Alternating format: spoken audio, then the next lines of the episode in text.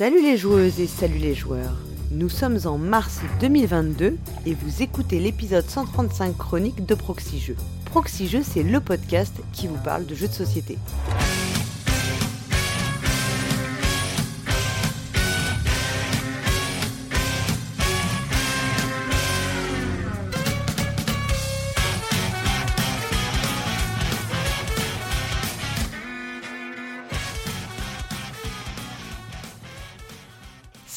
Un employé du mois chez Proxy Jeux, bah, on ne va pas se mentir, il aurait une affiche à sa gloire chaque mois dans le hall Martin Wallace de la tour Proxy Jeux.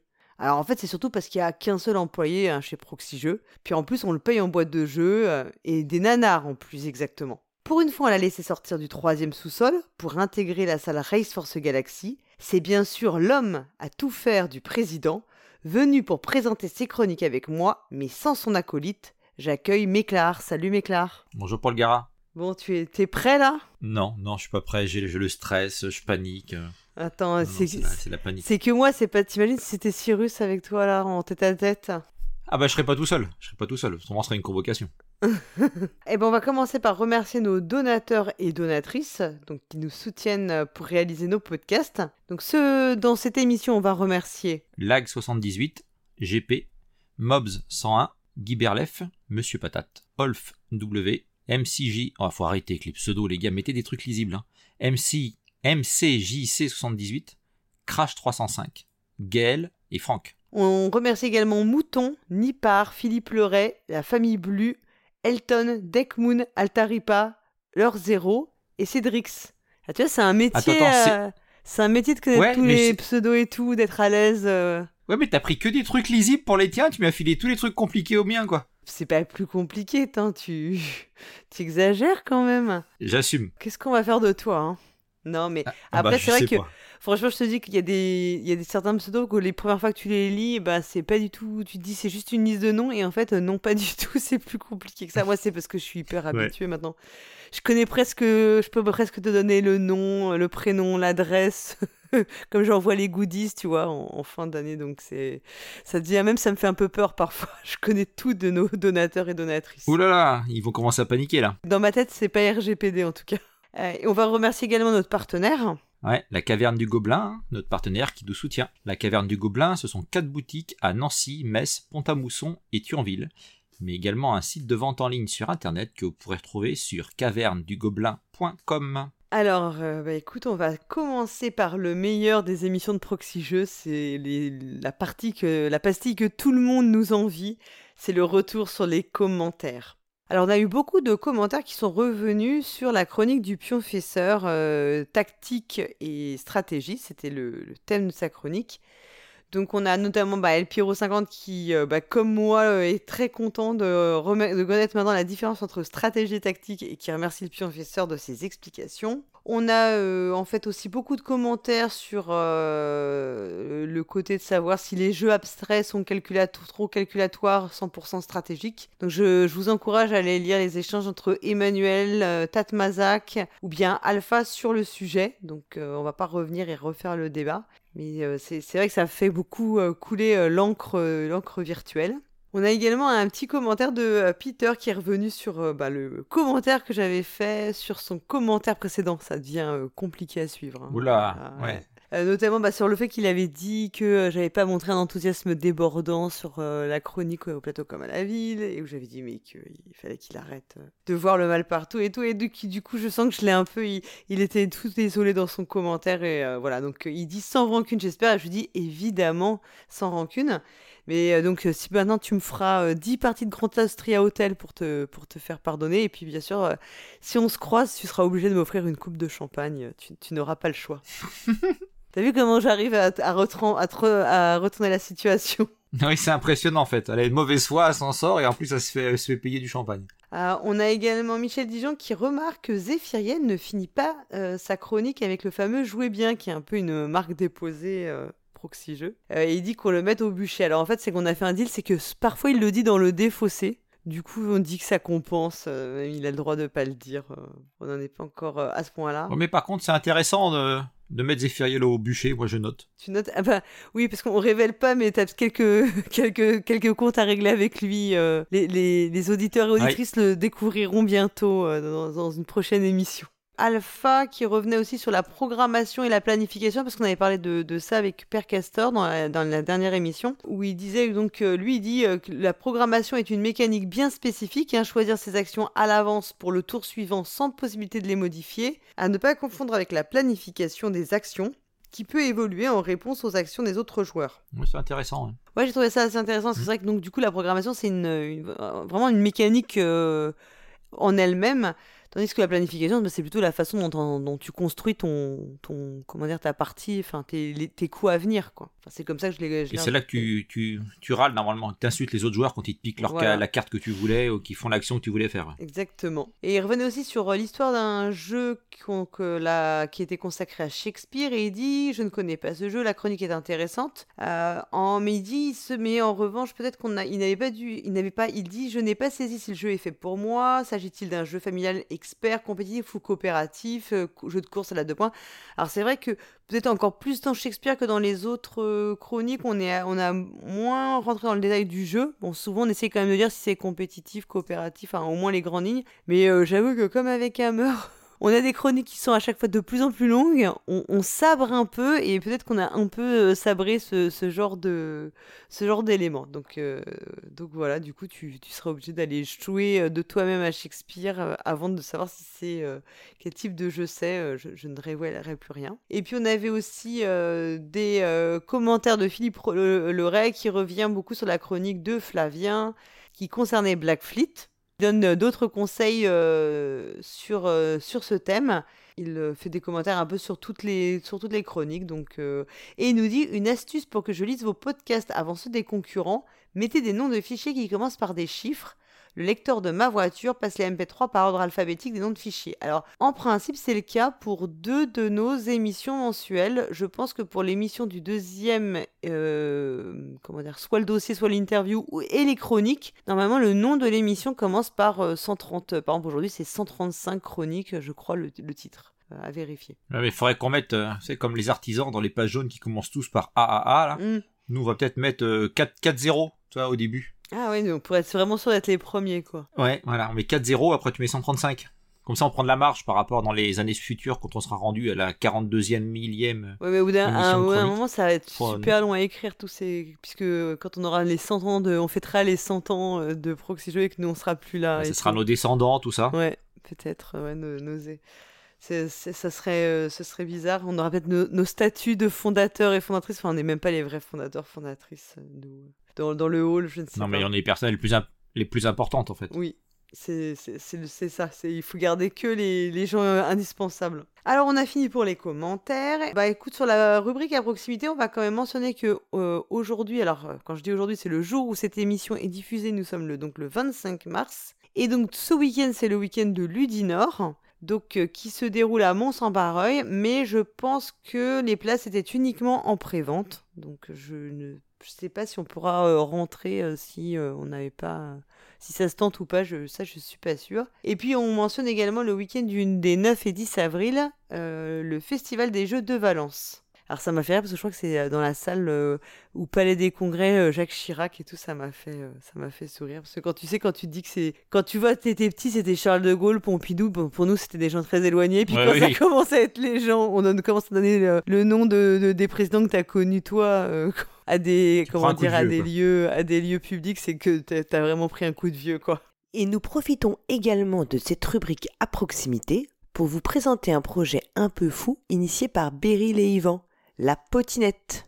En effet, cet été, Beryl et Yvan vont relier le siège d'Accessi Jeux situé à Paris et Partenay, ville qui accueille chaque année le flip, en voiture à pédale.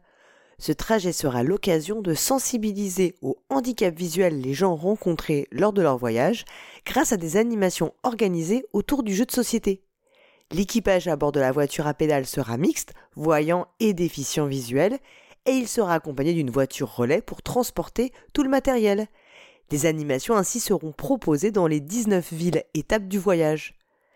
Pour financer ce voyage, justement, ils ont besoin d'un budget de 11 500 euros et ils organisent une tombola. Alors on vous mettra le lien bien sûr dans le billet. Le tirage au sort aura lieu le 4 avril prochain, donc vous avez jusqu'à cette date pour participer et les aider à réaliser ce fabuleux projet. Euh, Est-ce que tu es euh, bien accroché maintenant, mais Claire Est-ce qu'on va pouvoir euh, commencer maintenant les chroniques Allez, je bois un coup d'eau et on est parti. Un coup d'eau seul? Ah, Arrête, ne mens pas, voyons. Je suis à l'eau, moi. Pas sec à l'eau. Bah, dans le troisième sous-sol en même temps. Est-ce que tu as une fontaine à eau? Alors, on va attaquer ces chroniques tout d'abord avec le point wiki. Donc, euh, est-ce que tu, tu peux réexpliquer ou pas aux auditeurs auditrices ce que c'est le wiki C'est le, wiki de Proxy Jeux? Ouais, c'est un, un, comme un, le Wikipédia, mais euh, qui est hébergé sur le site de Proxyjeux. Je crois que c'est wiki.podcast- non, .proxyjeux, c'est ça? L'adresse du site. Et puis en fait, euh, dedans, bah, on... il y a deux personnes notamment qui, qui s'occupent de mettre à jour le, tous les termes ludiques en essayant de d'avoir un espèce de compromis, Mm. euh, puisque les termes étant pas très bien définis, euh, il y a des moments où faut prendre des, faut faire des choix. Et donc là, euh, ça permet justement de d'essayer que de se mettre d'accord sur les termes pour qu'on puisse en parler plus tard. Effectivement. Et ce mois-ci, donc, on... l'idée, c'est de restituer un peu les travaux. Donc, ce mois-ci, le mot du mois, euh, c'est l'agentivité, qui... Alors, player agency en anglais. Alors là, je sens que per- j'ai perdu beaucoup de monde. donc, en fait, je vous dis ce que, en fait, le, résumé que nous ont fait euh, Akariat et Erwan. C'est un terme qui est issu des sciences sociales et qui est utilisé dans l'analyse des jeux de rôle et qui désigne la capacité des joueuses à influer de manière forte et durable sur l'univers fictionnel du jeu. Donc en gros, en fait, c'est oui la possibilité d'influer, de ne pas seulement subir les événements. C'est-à-dire que les actions de la joueuse vont avoir des conséquences euh, réelles, en tout cas qui sont perçues comme importantes et durables dans le jeu. Alors on comprend tout de suite hein, dans le jeu de rôle, euh, on comprend plus peut-être dans le jeu de rôle que dans le jeu de plateau euh, à quoi ça fait référence et en quoi ça peut consister. Voilà, parce que dans le jeu de société, les règles sont plus formelles et sont plus à respecter, ce qui rend, lance, bah, rend la liberté d'action un peu moins grande, évidemment. Après, peut-être que ça peut lier au, un peu, un peu comme au, au jeu Legacy là. Euh, je pense à quoi? Charleston, je crois. Je sais comment comment il s'appelle Euh, ce jeu. Charterstone. Oui, Mm. merci. Je crois que tu, tu mets des mines et je sais plus quoi et tu les colles sur le plateau. Donc on Oui. peut dire que euh, pour les parties d'après, par exemple la mine d'extraction de bois là ou la scierie, euh, et ben en fait elle sera là. Donc je pense que tu as une, on va dire une utilisation, euh, une t'influence l'univers à long terme. Mais je pense que tu as raison, c'est plus lié au jeu de rôle quand même, qui est pour moi assez récent. hein. Dans le temps, euh, les, les joueurs ils avaient pas grand chose à dire à part répondre aux questions du maître du jeu, alors que maintenant on leur laisse plus facilement euh, le, Le, le droit de dormir dans les couloirs. Ouais, rappelle-moi des mauvais souvenirs. Euh, oui, non, mais c'est aussi des évolutions en fait hein, sur. euh, Et puis souvent on le dit que dans le, jeu de rôle, les réflexions, en fait, les réflexions sur le jeu de rôle lui-même, euh, sur sa propre histoire et ses propres mécaniques, est peut-être plus mûr que de- dans le jeu de société en fait, où c'est plus balbutiant. Enfin, y a on n'est pas encore à ce stade de, de réflexion, mais aussi parce que peut-être le jeu de rôle permet effectivement euh, à une structure qui est peut-être plus souple que le jeu de société euh, ne, ne peut en donner l'impression. Bah, surtout que normalement, le jeu de rôle, quand tu fais des, des sagas ou des campagnes, euh, tu y reviens dans le même univers. Alors que les par- une fois que tu as fait ta partie, même de pandémie par exemple, et bah, euh, tu, quand tu rejoues, faut quand même bien que tu reprennes les anciennes règles. Et puis, donc je pense que ouais, c'est un peu moins utilisé dans le jeu de société, mais on, on verra bien comment ils vont définir bien l'article. C'est intéressant comme, comme terme, je trouve. Ouais, tout à fait. Bon, bah écoute, après ce point wiki, on va euh, pouvoir écouter euh, la meilleure chronique. Euh, bah, la tienne, évidemment. C'est celle que je pense qu'on attend avec le plus d'impatience tous, parce qu'on se demande qui va passer sur le grill ce mois-ci. Donc, alors on va t'écouter. Ah bah alors, elle est où ta chronique, là, Méclar Et ben en fait, euh, j'ai eu un problème de schizophrénie. Un problème. de- Ah, bah c'est original ça, parce que d'habitude, j'ai pas eu le temps, euh, j'ai eu un problème de Ouais. micro, j'avais j'avais plus de wifi, j'avais plus de. Mais là, le problème de schizophrénie, c'est original quand même comme excuse. Donc en fait, vu qu'on est déjà deux dans ma tête, je me suis dit, alors il va falloir que je fasse une chronique où officiellement je suis au troisième sous-sol et j'ai jamais le droit de parler. Et après, il va falloir que je me m'auto euh, derrière où je fasse des commentaires. Et en fait, pour être transparent, j'ai jamais réussi à l'écrire correctement la chronique pour que la partie où euh, je participe à l'émission euh, me gênait pas. Ouais, je, non, je comprends. Donc euh, je sais pas. Ça m'a ça m'a bugué, ça m'a bugué. Du coup, beaucoup d'auditeurs et auditrices qui aiment bien euh, connaître les coulisses, euh, les coulisses de Proxy Jeux vont être déçus de pas pouvoir t'entendre en vrai. Bah ouais. Mais après, la première raison, c'est que j'ai du mal à l'écrire. à trouver. Et la deuxième, c'est que j'ai carrément eu peur, quoi. Je me suis dit, ouais, mais attends, si je commence à me foutre de la gueule de Paul Gara et qu'elle est à côté de moi pendant que j'enregistre, je vais me faire taper, quoi. Tu sais que moi, je maltraite les, les, les gens de l'équipe, tu vois, donc... euh, Mon inconscient a dit, je vais me prendre une bouteille de champagne à travers la gaule. Mais ça peut faire mal, hein, ceci dit, hein, c'est... Donc, euh, non, non, Ah oui, même pleine ou vide, je pense, ouais. non, je pense que t'as as, peut-être bien fait, effectivement. Je sais pas si j'aurais été très... euh, ça m'aurait beaucoup fait rire, tu sais, j'ai- j'ai pas toujours le sens de l'humour, donc... euh, Bizarre, on peut pas tout avoir hein, comme qualité. Bon, bah écoute, hein, moi j'ai... euh, non, non, t'es déjà charmante, intelligente Voilà. et tout ça. J'ai bon goût, euh, bon. Mais voilà, le sens Oui. de l'humour, j'ai fait quelques concessions sur, sur, celle, sur cette qualité-là. Donc du coup, on va être obligé de passer à bah, la chronique de... euh, Bon, bah, du coup, alors je peux dire la meilleure chronique, celle de- du phare de Proxy Jeux, celle de l'homme qui guide nos pas, le président. Et oui, car on va retrouver... Ah merde, j'étais pas sur lui, moi. Aïe, ah, ça, je, je ne couperai pas au montage. Quand tu parlais des phares, je cherchais à celui qui était en voiture, euh, toi, ou je sais pas quoi, en moto, Eh mais bien, je écoute, je, j'étais je pas du ne tout sur couperai pas cette blague au montage, comme ça tu devras assumer euh, devant, devant Cyrus, puisque c'est de lui dont on parle.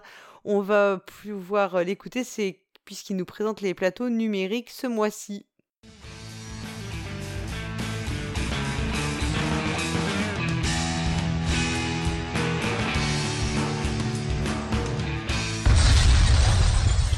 Chères visiteuses et chers visiteurs, bien le bonjour, je suis Cyrus, je serai votre guide pour cette visite. Aujourd'hui, je vous emmène dans le sud de la France visiter Carcassonne. Enfin, il va vous falloir un petit peu d'imagination quand même, parce que c'est avec votre tablette, votre smartphone ou votre ordinateur que vous allez voyager. Car oui, vous êtes ici avec la compagnie Plateau Numérique. Et ici, on parle de Carcassonne certes, mais du jeu de société et plus précisément de son portage. Donc sur votre droite, vous pouvez apercevoir la magnifique ville de Carcassonne. Alors on en a longuement parlé avec le professeur dans Sortons le grand jeu. Rappelez-vous, c'était en l'an de grâce 2019, au mois de mars. Ce jeu est un best-seller de son éditeur Hansim Gluck, Gluck localisé en Allemagne. Ce jeu a été vendu, mes chers messieurs, mes chères mesdames, à plus de 12 millions d'exemplaires à travers le monde, rendez-vous compte. Ce magnifique ouvrage a été bâti en l'an 2000 par un certain Klaus-Jürgen Bredow. La visite se déroulera par petits groupes de 2 à 5 joueurs-joueuses. Elle durera environ 30 minutes et n'est accessible que à partir de 7 ans, messieurs, dames. Alors Carcassonne c'est un fameux jeu, c'est un jeu qui a connu des dizaines d'extensions, une douzaine de spin-offs et qui a littéralement phagocyté tout un genre de jeu, celui des jeux de pose de tuiles. Très bien, eh bien posons nos tuiles, nous allons maintenant regarder vers nos tablettes ce portage. Alors comme vous pouvez l'observer sur la page d'accueil, vous voyez apparaître le nom Lucky Hammers. Vous voyez également à côté Hansim Gluck, l'éditeur dont je vous parlais, et bien sûr Asmodee Digital qui assure la distribution de cette magnifique merveille merveilleuse. Alors, Lucky Hammers, rappelez-vous, rappelez-vous, oui, oui, mes chers messieurs, mes chères mesdames, je vous en ai parlé lors d'une visite précédente qui se passait sur Mars, Terraforming Mars, tout à fait. Vous vous en souvenez bien? Oui, oui, oui, pour de très mauvaises raisons, oui, c'est vrai, c'est vrai. Alors on va voir si euh, Carcassonne c'est un petit peu mieux que euh, Terraforming Mars. Alors ce portage, il est sorti. Alors ça dépend, hein, ça dépend de votre version. Regardez, regardez. Ah, vous avez Steam, monsieur Steam, c'est fin 2017. Oui, c'est la plus ancienne de toutes. Madame, un iOS, oui, c'est 2020, mars 2020. Et monsieur, monsieur à ma droite là-bas, oui. Alors c'est euh, tablette Android, ah, oui. Euh, et bien là c'est fin 2019, monsieur. Oui, tout à fait, tout à fait. Oui. Oui, oui, oui, vous. Oui, oui, tout à fait, c'est vrai, il y a eu une vieille version par le passé. Oui, depuis 2010. 2010, il y a eu une version de Carcassonne en 2010, c'est vrai, vous avez tout à fait raison, madame. Cette version, elle n'était disponible que sur euh, iOS, hein, iPad, etc. Euh, elle était développée par Coding Monkey. Oui, et oui, on en a parlé aussi de Coding Monkey, c'est fantastique. On en a parlé lorsqu'on a parlé des cités perdues, tout à fait. Il y en a qui suivent, c'est magnifique, ça me plaît beaucoup ça. Donc cette version, la, la, nouvelle, hein, pas, l'ancienne, euh, vous pourrez vous l'offrir au prix de 4,99€ sur iOS euh, ou sur euh, Android. Mais ça vous coûtera un petit peu plus cher, monsieur qui est sur Steam. Ah bah oui, on a des goûts de luxe, hein, c'est comme ça, il faut assumer. Ça coûte 9,99€ sur Steam. Oui. Alors maintenant, je vous propose de- de- d'allumer, euh, voilà, d'aller, de passer la page d'accueil. Vous allez voir que l'application est disponible en 5 langues. Moi, je, suis désolé, je ne parle que français, hein, donc cette visite continuera en français. Alors on va se diriger vers le tutoriel, vous allez voir c'est simple, c'est facile, c'est efficace. On vous présente le BABA de l'application, hein. euh, comment on pose ses meeples, qu'est-ce que c'est qu'un meeple? Non pas vraiment, on vous le dit pas. Euh, mais euh, on vous dit votre meeple, tu le poses là, tu le poses là, et puis après hop, vous faites un petit peu comme vous voulez. Et puis vous allez voir, ça se passe pas trop mal. pensez à, à, filouter un petit peu, parce que sinon on vous explique pas toutes les règles, on vous expliquera pas les majorités si vous essayez pas de, si vous essayez pas d'embêter un petit peu vos voisins. Voilà. Donc pensez bien à, tester un petit peu tout ça dans tous les sens. Euh, mais bon, les règles, vous les connaissez de toute façon. Ouais, salut Roger. Ouais, j'en ai encore pour quelques minutes. Je suis en train de faire une visite là. Ouais. Bah, on se retrouve chez Francis. On va s'envoyer un petit canon. Alors, du côté des modes de jeu. Alors, vous pouvez jouer en local. Hein. Monsieur aime bien jouer en local. Vous voulez jouer en pass and play. Vous pouvez jouer avec votre famille. Il n'y a pas de problème. À euh, plusieurs autour de la même tablette. Ça se joue très très bien. Euh, parce qu'en fait il n'y a aucune information cachée. Donc euh, ça c'est nickel. On peut ajouter des IA si vous n'avez pas d'amis, euh, que vous êtes tout seul, vous êtes dans ou vous êtes dans les transports par exemple. Hein. voilà, vous pouvez ajouter des IA. Alors il y a quatre styles d'IA différents. Donc c'est pas vraiment des niveaux de difficulté. Vous voyez c'est plutôt, c'est plutôt, il y en a une qui est un petit peu rentre dedans. Hein, va venir tenter de vous prendre toutes les majorités, toutes les villes, tous les champs, tout ça. Il y en a qui font leur petite vie dans leur coin, tout ça. Donc c'est selon comme vous avez envie de jouer. Moi je vous conseille de mélanger un petit peu parce que ça fait des parties plutôt sympas. Et on peut jouer jusqu'à 6 sur... Euh, oui, oui, oui, ah oui, tout à fait, j'ai dit 5 tout à l'heure, mais sur l'application c'est 6. Et euh, ça marche parce que euh, finalement il y a assez de... Il y a assez de tuiles, ça va, ça passe. Est-ce qu'on peut jouer en ligne? Oui, on peut jouer en ligne, madame, tout à fait. On peut jouer en ligne. vous pouvez inviter des amis, si vous en avez, pour peu que vous les trouviez dans l'application, parce qu'il faut qu'ils soient connectés en même temps que vous. Ah, c'est pas très pratique, mais bon. Hein. Quand on est vraiment amis dans la vie, normalement on arrive à gérer. Bon, c'est. mais je, suis d'accord, c'est pas top. Euh, on peut jouer avec des personnes random aussi, hein, euh, des personnes de n'importe quel pays. Euh, voilà, il y a un chat dans l'application, mais bah, il va falloir parler un peu en anglais, quoi. Hein. en général, ça se passe pas trop mal. Vous mettez GG, HF, tout comme ça, et puis ça, ça va, quoi. Euh, alors si vous créez des parties, vous pouvez créer des parties, mais il va falloir attendre que les gens arrivent dans la partie. Euh, vous ne pouvez pas euh, proposer de lancer une partie, aller faire autre chose. Non, il faut rester devant votre tablette hein, pour que la partie se remplisse. Du coup, je vous conseille de ne pas lancer des parties avec 6 personnes, parce que sinon vous allez attendre longtemps. Il y a quand même des gens, on trouve des gens sur l'application, donc ça c'est plutôt pas mal, hein, vous verrez, ça se passe bien. Euh, et puis, si euh, vous avez peur des euh, mecs un peu lourds ou, des personnes un peu agressives, tout ça, il y a un système de karma dans l'application. Donc, vous pouvez éloigner les personnes qui ont un mauvais karma. Hein. puis comme ça, vous, serez bien, vous serez zen, ça va bien se passer.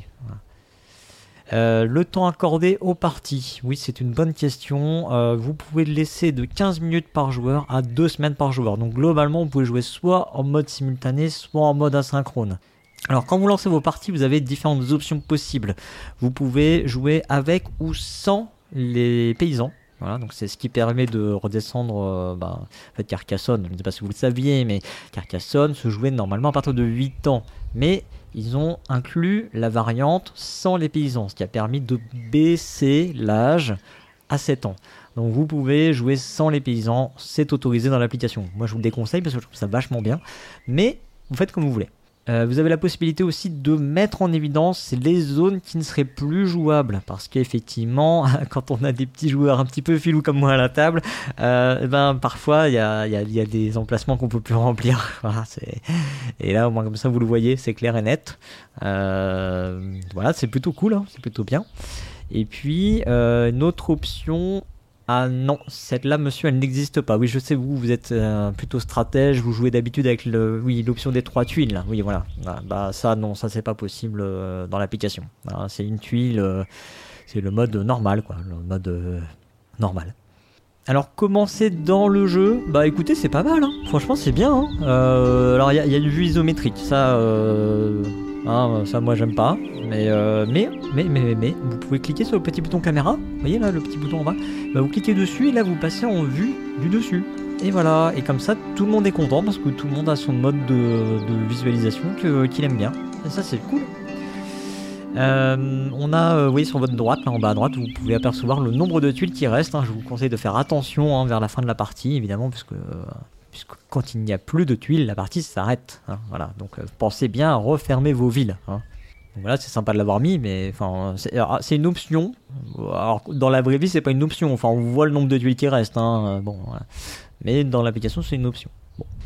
Euh, que vous dire d'autre, euh, Oui, ah, alors oui, bah parlons des choses qui fâchent un petit peu quand même. Oui, alors parce que l'ergonomie, tout ça, quand vous jouez, ça c'est pas mal, ça, ça se passe bien. Bon, on a déjà évoqué le fait qu'il faut attendre ses amis pour pouvoir les contacter. Tout ça, c'est pas très logique, mais admettons. Euh, eh bien, on ne peut pas choisir sa couleur. Ouais, ouais, bah oui, c'est embêtant. Quand on lance une partie, on peut pas choisir qui a quelle couleur. D'ailleurs, on ne peut pas, peut pas vraiment choisir qui est qui.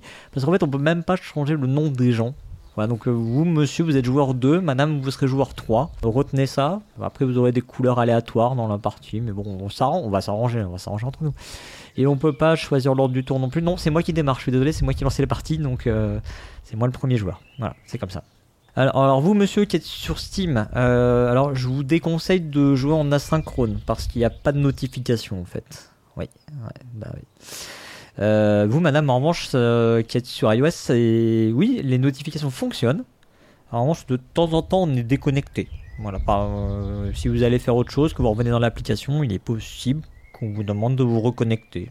C'est un petit peu chiant de devoir taper son mot de passe à chaque fois, mais bon, sinon ça va.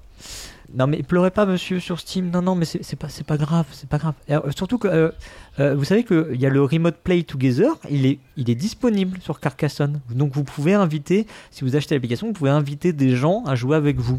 Voilà, ça c'est plutôt sympa quand même. Hein voilà.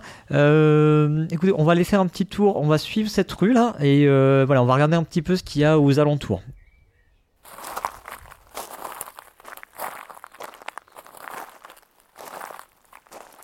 Vous voyez, donc là, euh, sur votre droite, euh, il y a la ruelle des, euh, des règles. Euh, donc vous voyez placardé hein, sur les murs là écrit, il y a les règles.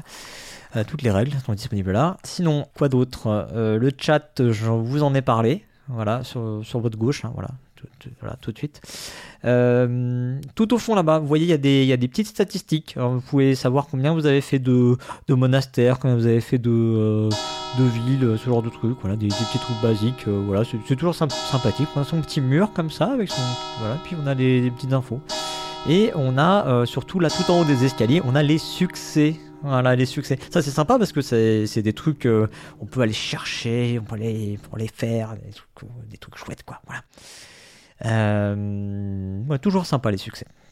Alors, alors, euh, oui, alors si vous en voulez plus, là je, vois qu'on a des compétiteurs dans le groupe, hein. Euh, si vous en voulez plus, c'est possible, il y a des extensions qui sont disponibles. Alors suivez-moi, on va aller voir ça. Voilà, donc nous sommes sur la place du marché. Il y a des extensions. Il y en a 5. Il y a. euh, alors il y en a même 6. si vous créez votre compte Asmodee Digital, vous aurez euh, gratuitement la mini extension Labé. Donc ça c'est plutôt sympa, c'est cadeau. hein, je vous, l'offre. Vous repartirez tous avec, c'est le, petit goodie de la visite. Euh, et donc les autres euh, extensions, eh bien euh, il y en a donc 5. Il y a La Rivière, Auberge et Cathédrale, Marchand et Bâtisseur, Princesse et Dragon et l'édition hiver. Il vous en coûtera entre 1,99€ pour la rivière et les autres c'est 2,99€. Alors évidemment, monsieur, hein, vous l'avez deviné, c'est un petit peu plus cher sur Steam. Voilà, voilà, bah écoutez, euh, la visite se termine. Euh, ce que j'en pense, moi personnellement, bah écoutez, euh, écoutez, c'est- plutôt pas trop mal. Hein, voilà, si on arrive à, passe- à outrepasser les petits désagréments de déconnexion, de qu'on est prêt à jouer toujours premier. et que voilà, ça se passe pas trop trop mal quand même, c'est plutôt correct. Euh, c'est vachement mieux que Terraforming Mars, en tout cas, c'est mieux fait. Euh, on voit qu'il y a eu, des, idées, mais ça n'a pas été poussé jusqu'au bout. Donc euh, peut-être que dans des mises à jour à venir, ça viendra. Il faut, faut avoir un petit peu d'espoir. Vous, monsieur sur Steam, effectivement, bah, comme je disais, bah, il faut, jouer en, simultané, hein, sinon, ça va être un petit peu compliqué. hein, voilà. Mais c'est plutôt chouette si vous partez en vacances. Hein, regardez là, vous allez, où après Carcassonne? Hein? Vous savez pas encore? Bon, ben, mais vous voyez, vous partez en vacances avec votre famille, ben, ça vous évite de- d'embarquer la big box. Ben, ça prend beaucoup moins de place quand même. Et euh, ça joue très bien. Vous passez la tablette, ça joue très très bien. Voilà. Eh bien écoutez, euh, voilà, c'est la fin de la visite. Bien n'oubliez pas le guide. Mettez une petite pièce, hein, si ça vous à votre bon cœur, messieurs dames. Peut-être à, à dans deux mois pour une autre visite. Au revoir et jouez bien.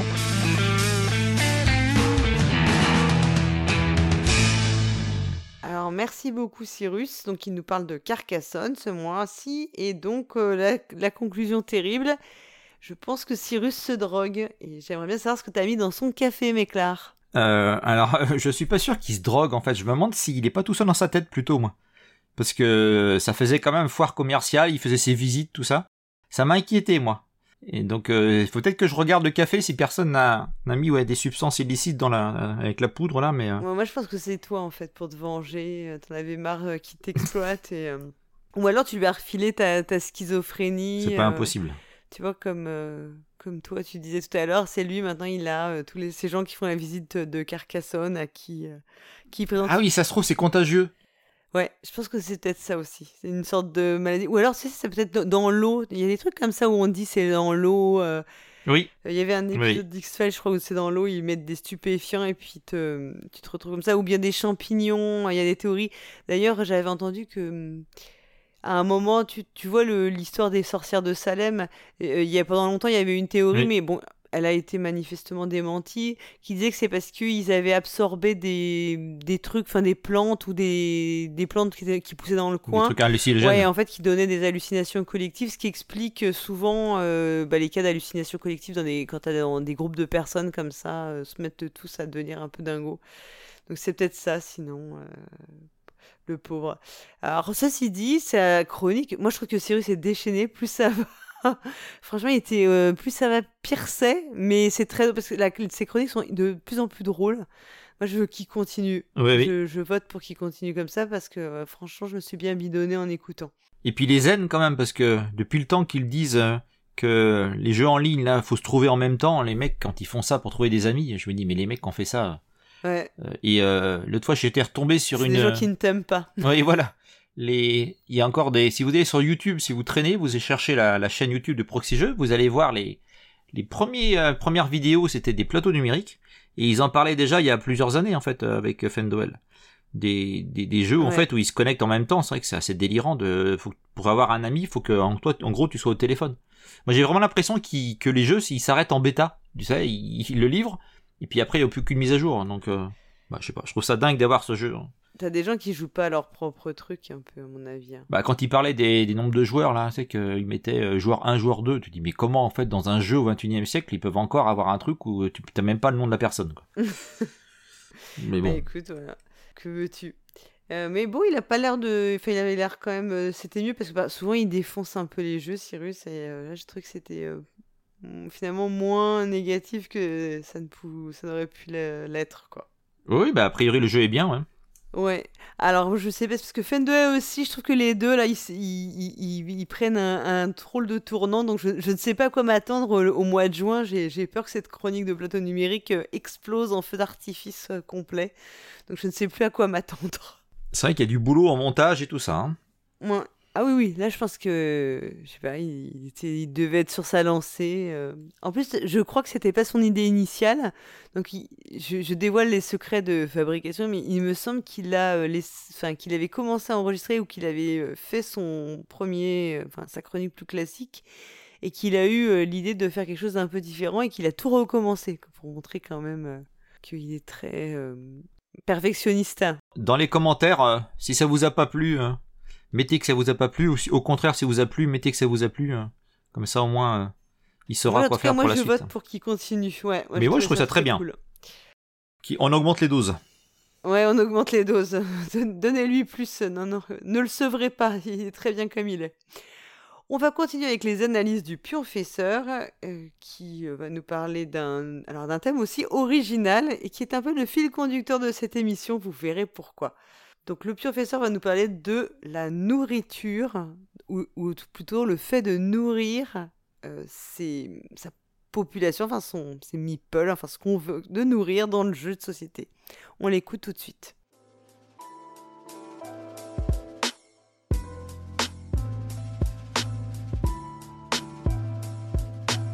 Salut les joueurs, salut les joueuses, je suis le pionfesseur.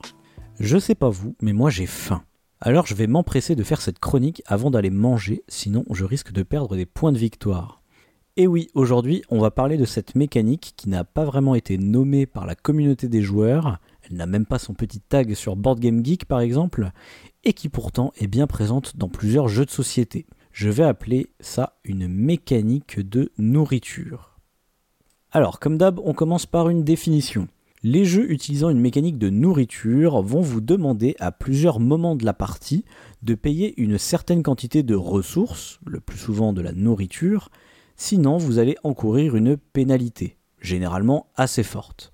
Ceci s'explique alors très facilement thématiquement en disant que vous devez nourrir les personnes que vous êtes en train de gérer dans le jeu, votre famille, votre population ou tout simplement vous-même. Historiquement, j'ai l'impression que c'est plutôt des jeux de civilisation qui utilisaient ce genre de mécanique, comme dans Shogun, Through the Ages ou sa version miniature euh, Roll Through the Ages. Ici, c'est donc bien à l'échelle d'une population qu'on doit veiller à ce que tout le monde ait de quoi manger.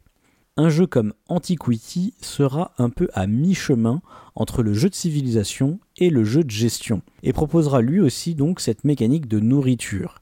Et puisqu'il a été une grosse inspiration pour Uwe Rosenberg, ce n'est pas étonnant que la plupart de ces jeux de gestion, et notamment le très influent Agricola, vont alors populariser cette mécanique qui va ainsi transitionner du jeu de civilisation vers des jeux de gestion comme l'âge de pierre ou même plus récemment Underwater Cities. On trouvera enfin cette mécanique de nourriture dans un style de jeu plus récent, le jeu de survie, où l'aspect nourriture semble une composante assez évidente, comme dans Robinson Crusoe, Paléo ou bien Galerapagos, ce dernier étant d'ailleurs très particulier puisqu'il ajoute une composante sociale car le jeu est à mi-chemin entre coopératif et compétitif.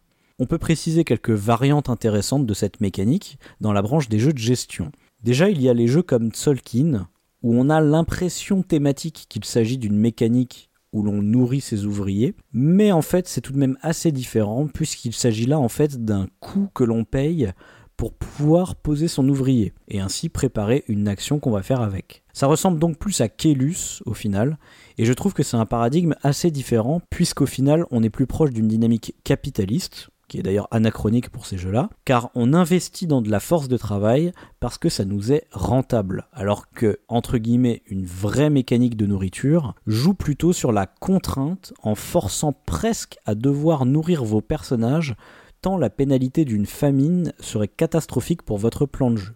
Autre variante, dans Trajan, il n'y a pas que de la nourriture à fournir au peuple, mais également des divertissements sous la forme de jeux ou de religion. Et on ne sait pas à l'avance qu'est-ce que le peuple voudra. On le découvrira au fur et à mesure d'une manche, à l'issue de laquelle il faudra payer les ressources en question. Le même auteur nous avait d'ailleurs déjà proposé quelques années plus tôt L'année du dragon, où il y a bien deux moments dans la partie où il faudra nourrir ses personnages, mais au final, le jeu tourne de manière générale autour de plein d'événements du genre à gérer, par exemple des impôts à payer ou des épidémies à contrecarrer, dont l'ordre est tiré aléatoirement en début de partie, et qui nous infligeront donc bien une lourde pénalité si on ne les gère pas. Donc un peu à la manière de Trajan, on a aussi plein de trucs différents à gérer, mais là c'est plutôt l'ordre dans lequel ils arrivent qui est aléatoire.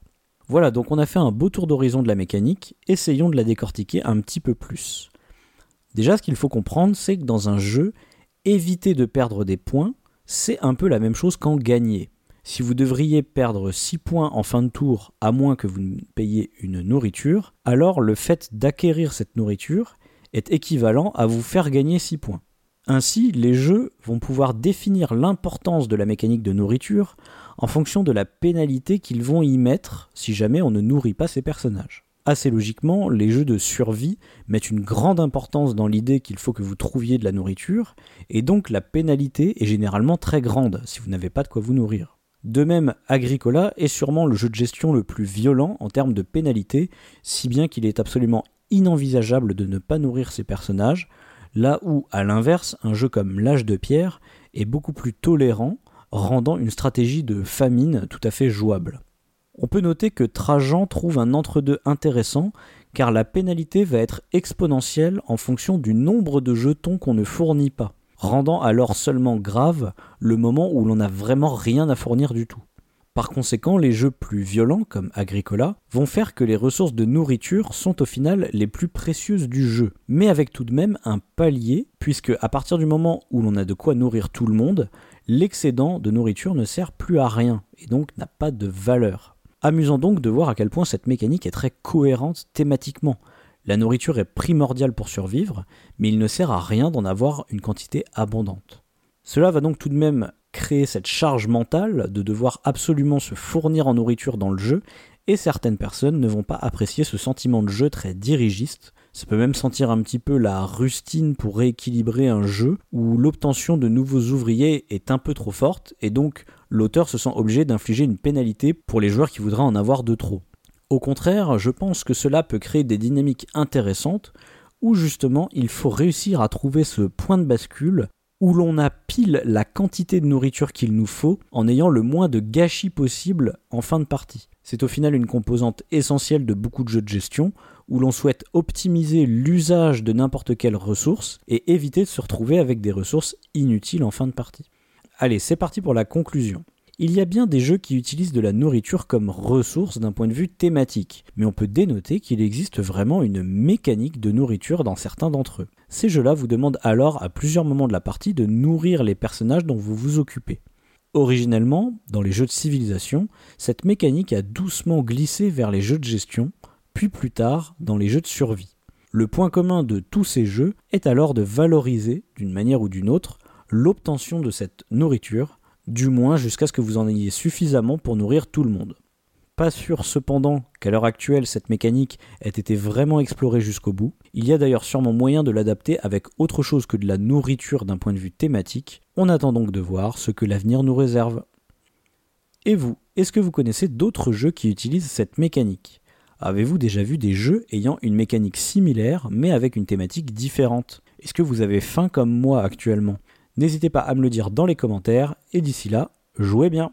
Eh bien, merci euh, Pionfesseur. Alors, est-ce que toi, tu, tu avais déjà réfléchi à ça, au fait qu'on euh, nourrisse euh, une population ou, ses ouvriers dans, les jeux de société Est-ce que tu avais imaginé avant que on pouvait trouver autant de choses à en dire? Non, en fait, c'est ça qui est intéressant, euh, c'est que quand il dit la mécanique de la nourriture, je dis, mais qu'est-ce qu'il a fumé encore lui aussi? Qu'est-ce qu'il a bu? Euh, J'ai l'impression qu'ils ils sont donnés là, ils ont dû manger ensemble, je pense. Mais euh, mais c'est vrai que en fait, tu te dis, ouais, il y a vraiment de quoi analyser, même de creuser encore plus. Hein. Il y aurait euh, vraiment des, des différences. Je trouvais ça hyper intéressant de d'expliquer aussi le le, le, fait que c'était euh, une contrainte, mais euh, qu'elle était intégrée au jeu, etc. Et puis qu'il y avait une bascule dans l'histoire des, des, jeux, du type de jeu là, civilisation, gestion, survie. Et c'est vrai que je trouve ça intéressant de se poser des questions sur des mécaniques. Quand on parle de mécanique, on parle euh, construction de paquets, pose d'ouvriers, etc. Mais mécanique nourriture, je trouve ça intéressant. Bah, moi, je trouvais que la, bah, la, chronique était vraiment passionnante. J'ai envie de dire comme toujours. Et euh, puis en plus, on, bon, c'est bien tombé parce que c'est un peu le thème, comme je disais.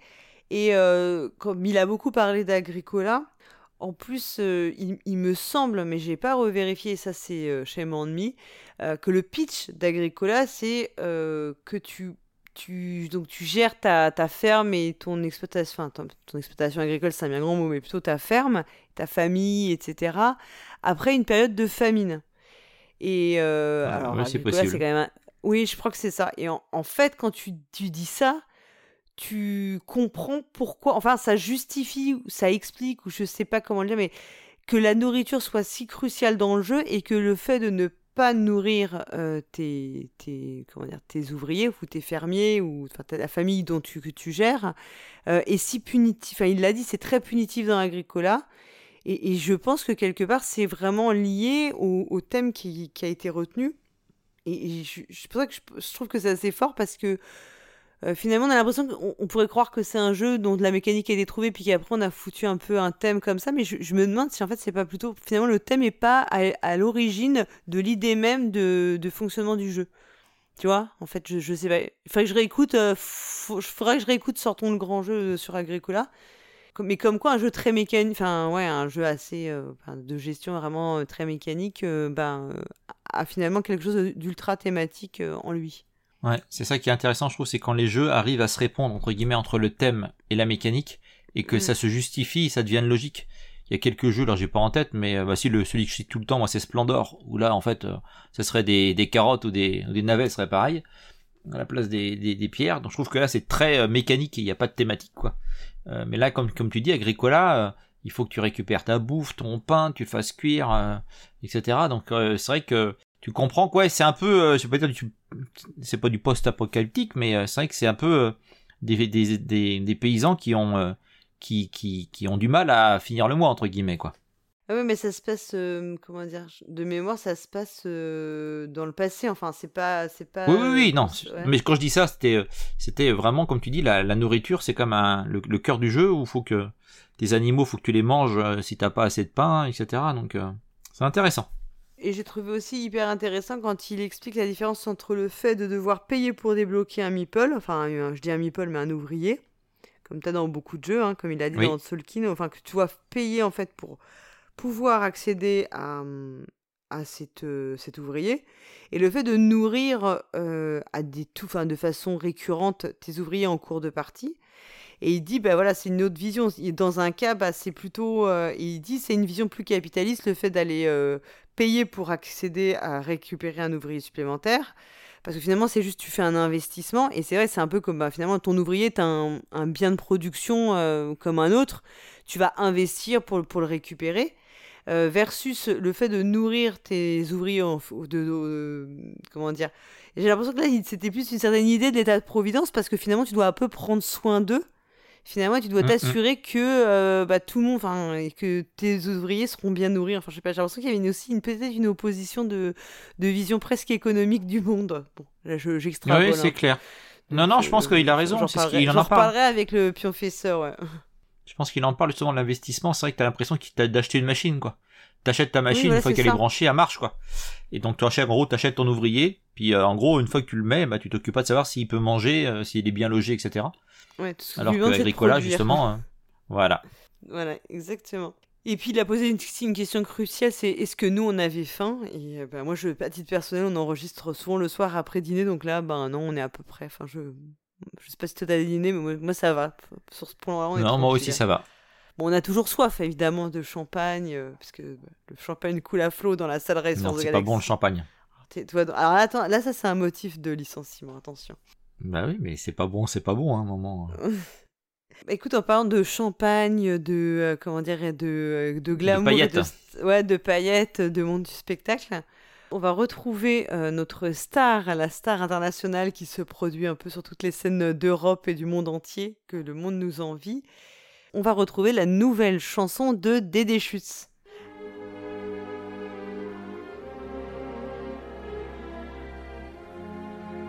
C'est étrange. Je ne sais pas ce qui m'arrive ce soir. Je te regarde jouer comme pour la première fois.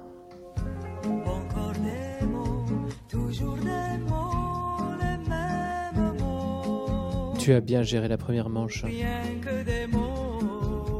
Mais là, il faut que t'attaques Lana. Sinon, elle va gagner.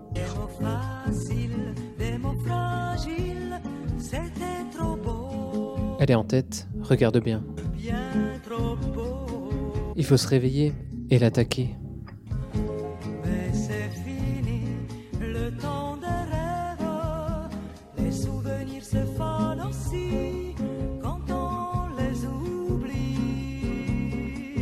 L'attaques par le nord, telle une majestueuse viking. Et je te donne la fin du sachet de Haribo.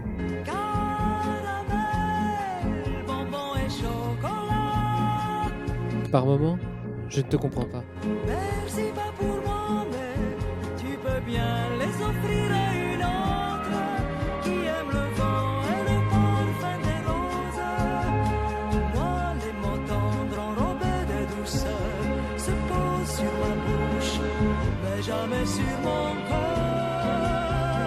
Une parole encore. Écoute-moi, mais elle va gagner.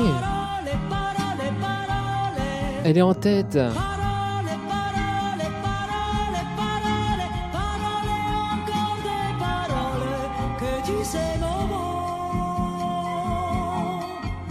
Voilà mon destin. Perdre. perdre comme à chaque fois.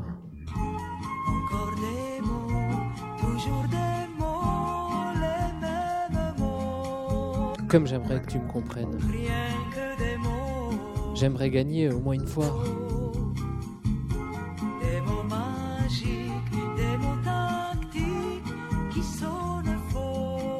Je ferai la vaisselle,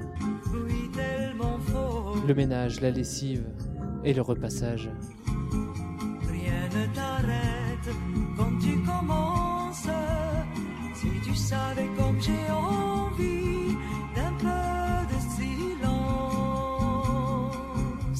Tu es pour moi le seul jeu qui mérite d'avoir le Spiel des Sierras. Caramel, bonbon et chocolat. Si tu n'existais pas déjà, je t'inventerais.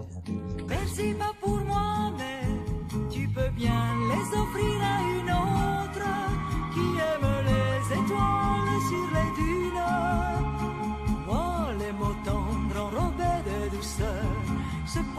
sur ma bouche, mais jamais sur mon cœur. Vas-y, bloque cette action, ma parole. Parole, parole, parole, Écoute-moi, parole, parole, parole. je t'en prie. Parole, parole, parole. Je te jure.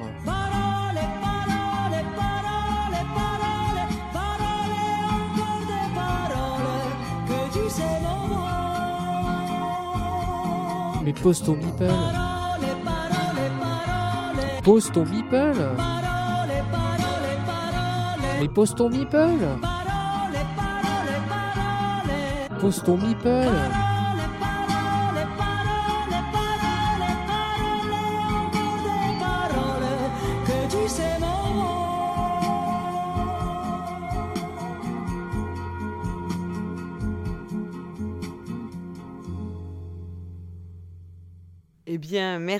Euh, beaucoup Dédé. Alors, on dit merci, mais alors maintenant il faut dire que c'est que Dédé est une telle star que nous on n'a plus le droit d'écouter en avant-première ses chansons. Et que Ouais, nous, ça, on, doit- maintenant, ouais, on devra attendre la sortie internationale euh, comme tout le monde. Donc, euh, Ouais, c'est bientôt, il va nous sortir euh, comme les influenceurs. On aura la- un bout de, la- on aura le texte et puis on pourra en parler qu'à partir de telle date, quand sortira le clip. Ça devient quasiment euh, l'industrie musicale. il nous a fait signer une, une clause comme quoi on, on s'engage à ne rien révéler euh, avant que l'émission soit diffusée. Donc, c'est compliqué hein, quand même. hein. Et il prend un peu la grosse tête. Hein. C'est pas pour rien qu'il a pris le rôle d'Alain Delon. Hein. Oui, Tu te dis que ouais, ouais. Ça lui, con- ouais, ça lui convient. Je, je pense que bientôt on va, il va parler de lui à la troisième personne. C'est mauvais. oui, c'est ça. Ouais. Dans- Décidément, c'est l'émission où tout le monde a d'autres gens dans sa tête, quoi. euh, tu vois. Oui, oui. Je te dis, c'est bizarre cette émission. C'est pour ça que j'ai pas voulu participer, moi. Je me dis, je suis assez schizophrène comme ça. Et puis, bah, dans la chanson, il embête la pauvre Lana. Moi, je comprends pas qu'on embête Lana. C'est pas mon genre, moi. Non, c'est pas ton genre. Toi, t'es pas comme ça, toi. Toi, tu, Non. toi, tu charries jamais, tu chambres jamais. Non. euh, tu. Bah, ou alors pas Lana. Non, pas Lana. Bah non, bien sûr. Bah écoute, en parlant de Lana, Eh, T'as vu ça, les transitions, comment qu'on les bosse? Ouais, hein, bravo, la- l'art de la transition, je, je vois ça. Et oui, puisque Lana et Drew, c'est le mois de au plateau comme à la ville. Et donc, ils ont une nouvelle ville à nous proposer pour des déambulations ludiques. Et donc, ce mois-ci, on part pour. Ah, est-ce que tu sais où on part? Je crois qu'elle m'a dit que c'était assez loin. Donc, euh, euh, on va dire euh, Marseille. Je sais pas. Ou alors plus à l'est, peut-être. Ou à l'ouest, je sais pas. Et qu'est-ce qu'elle a dit? Chicago, je crois. Voilà. J'étais pas loin avec Marseille. Ouais, bah, vachement bien. T'as- T'étais bon en géographie, toi Non, j'aime pas pas la géo. exactement au même endroit. Non, bah voilà, bah écoute, je te confirme, tu dois pas être très bon en géographie. Oui, donc bah, Chicago, hein, donc euh, une ville euh, avec euh, une histoire assez euh, quand même controversée, enfin controversée dans le sens. euh, on va l'écouter, on va les écouter nous, nous raconter ça hein, pour euh, les- quand on va voir les illustres figures de cette ville.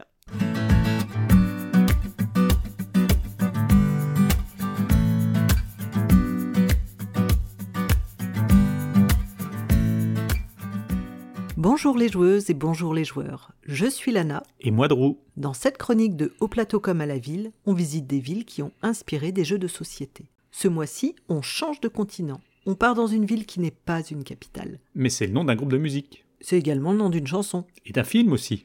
Vous l'avez? On part pour Chicago.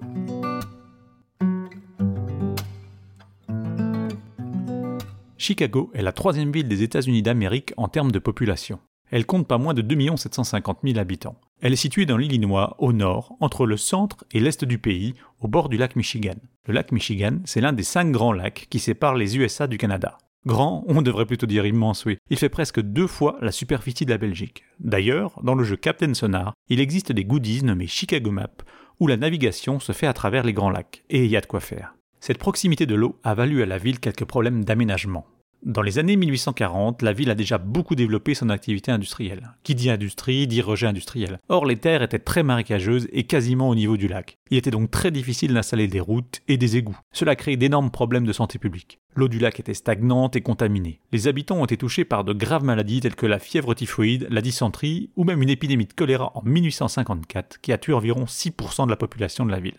Pour remédier à cela, ne pouvant pas creuser pour faire des égouts, les autorités ont décidé de faire de gros travaux d'infrastructure pour surélever les bâtiments et ainsi avoir la place de mettre des égouts cachés sous ce nouveau niveau des rues. Dans le jeu de Matt Wolf, Rising Chicago, prévu pour cette année, nous allons incarner l'une des quatre compagnies qui travaillent sur l'élévation de la ville. Nous allons devoir optimiser notre gestion de ressources, gagner des tuiles qui permettent de surélever des bâtiments en choisissant les projets d'aménagement qui nous rapporteront le plus de points. Au début du XXe siècle, des aménagements complémentaires ont été menés. Un canal a été creusé très profond jusqu'au Mississippi, ce qui a inversé le cours de la rivière et ainsi protégé le lac des déversements polluants. L'eau du lac est donc propre. On peut donc s'y baigner ou juste y admirer le soleil levant depuis le centre-ville.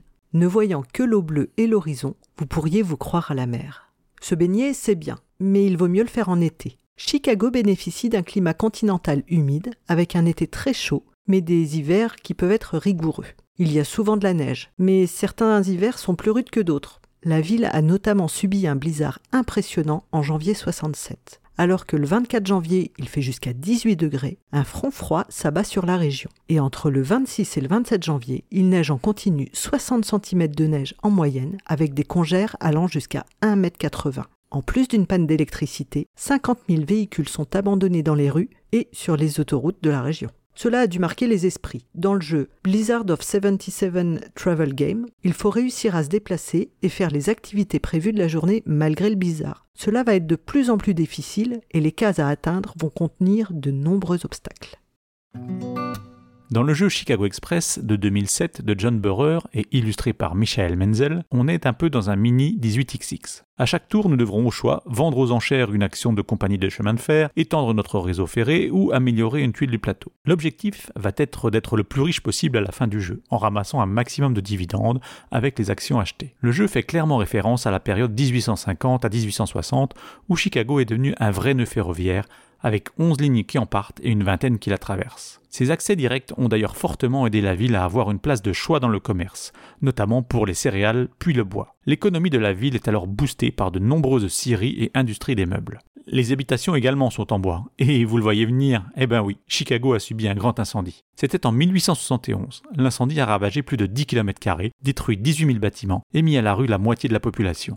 Chicago a su rebondir très vite suite à cette catastrophe et en a profité pour transformer son économie. Grâce aux chemins de fer et aux dernières technologies de l'époque, ce sont surtout les abattoirs de la ville et les industries agroalimentaires qui se sont développées de façon incroyable. Pourquoi? Tout simplement parce que Chicago a mis en place d'immenses parcs à bestiaux, les Union Stockyards, près des voies ferrées et pouvait ainsi assurer la livraison de la viande pour New York en wagons réfrigérés. Dans l'Eurogame Union Stockyard de Duane Wolf, qui doit sortir cette année, nous serons l'une des plus grosses compagnies d'emballeurs de viande de Chicago à la fin du 19e. Le jeu se joue en six manches, dans lesquelles nous devrons à chaque manche nous adapter à un événement historique, puis choisir nos actions par du placement d'ouvriers. Attention, nos ouvriers se mettront en grève si on ne les paye pas assez. Pour gagner de l'argent, il va falloir vendre au mieux la viande en spéculant sur la valeur du marché. Et devinez quoi? Ben c'est le plus riche à la fin de la partie qui gagne.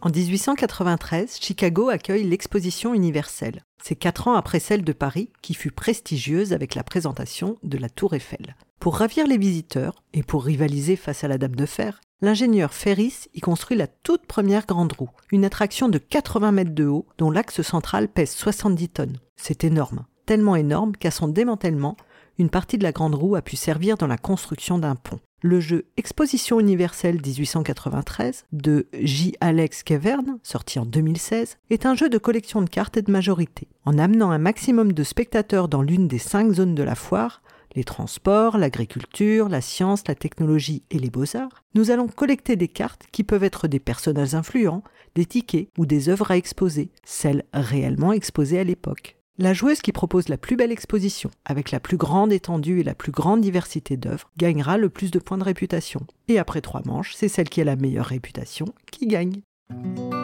L'exposition universelle s'est déroulée dans l'actuel Jackson Park, au sud du centre-ville, dans lequel se trouve le musée des sciences et de l'industrie. Aujourd'hui, le plus grand parc de Chicago, c'est Grand Park. Il touche le centre-ville et il est juste à côté du lac Michigan. On y trouve d'ailleurs le deuxième plus grand musée du pays, l'Institut des arts de Chicago. On y trouve aussi le Millennium Park. Oui oui, un parc dans un parc. Ou encore la Buckingham Fountain, qui a longtemps été le point de départ de la mythique route 66 qui relie Chicago à Los Angeles. Grand Park reçoit de nombreux concerts, concerts de musique classique, concerts plutôt rock comme le Lollapalooza ou le célèbre Chicago Jazz Festival qui met à l'honneur le jazz.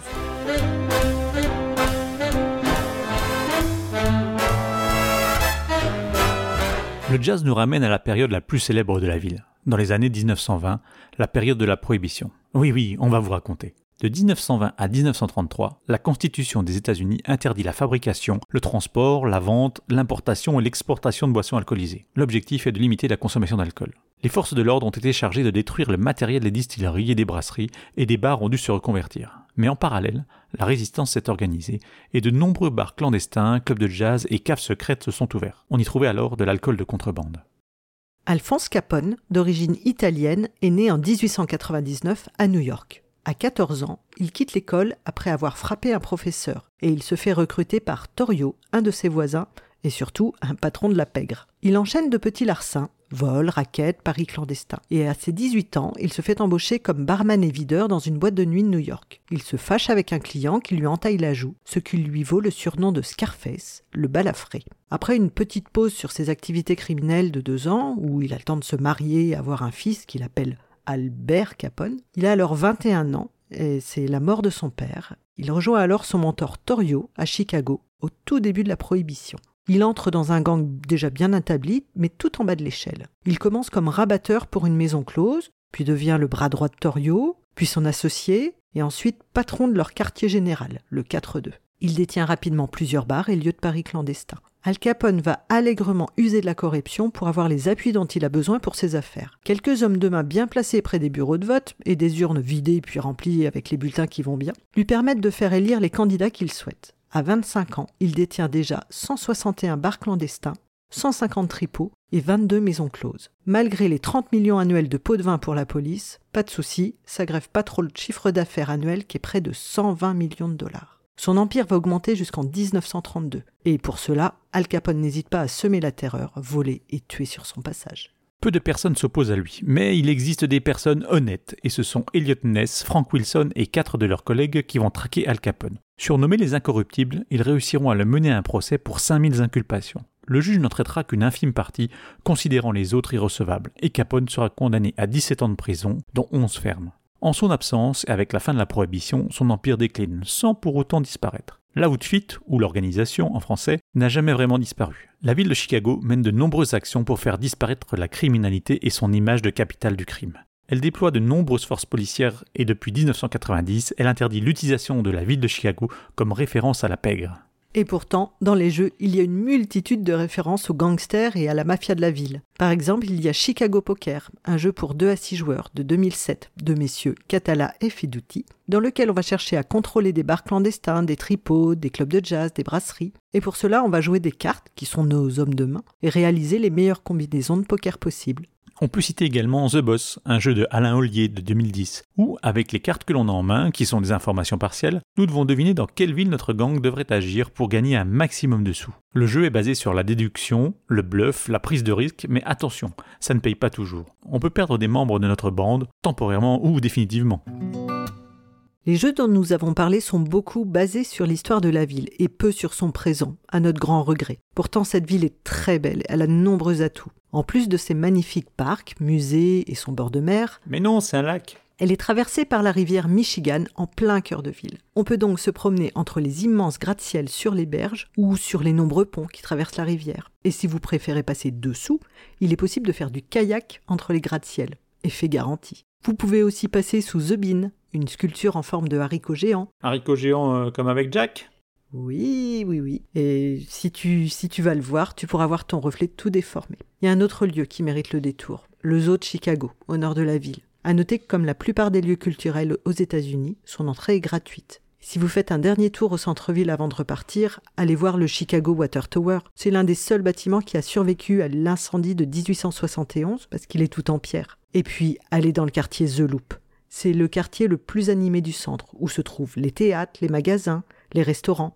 Et The Loop, non, pas le jeu de Théo Rivière. The Loop, c'est le nom du métro qui passe dans le quartier. Tout d'abord, il est aérien, ce qui n'est pas si commun.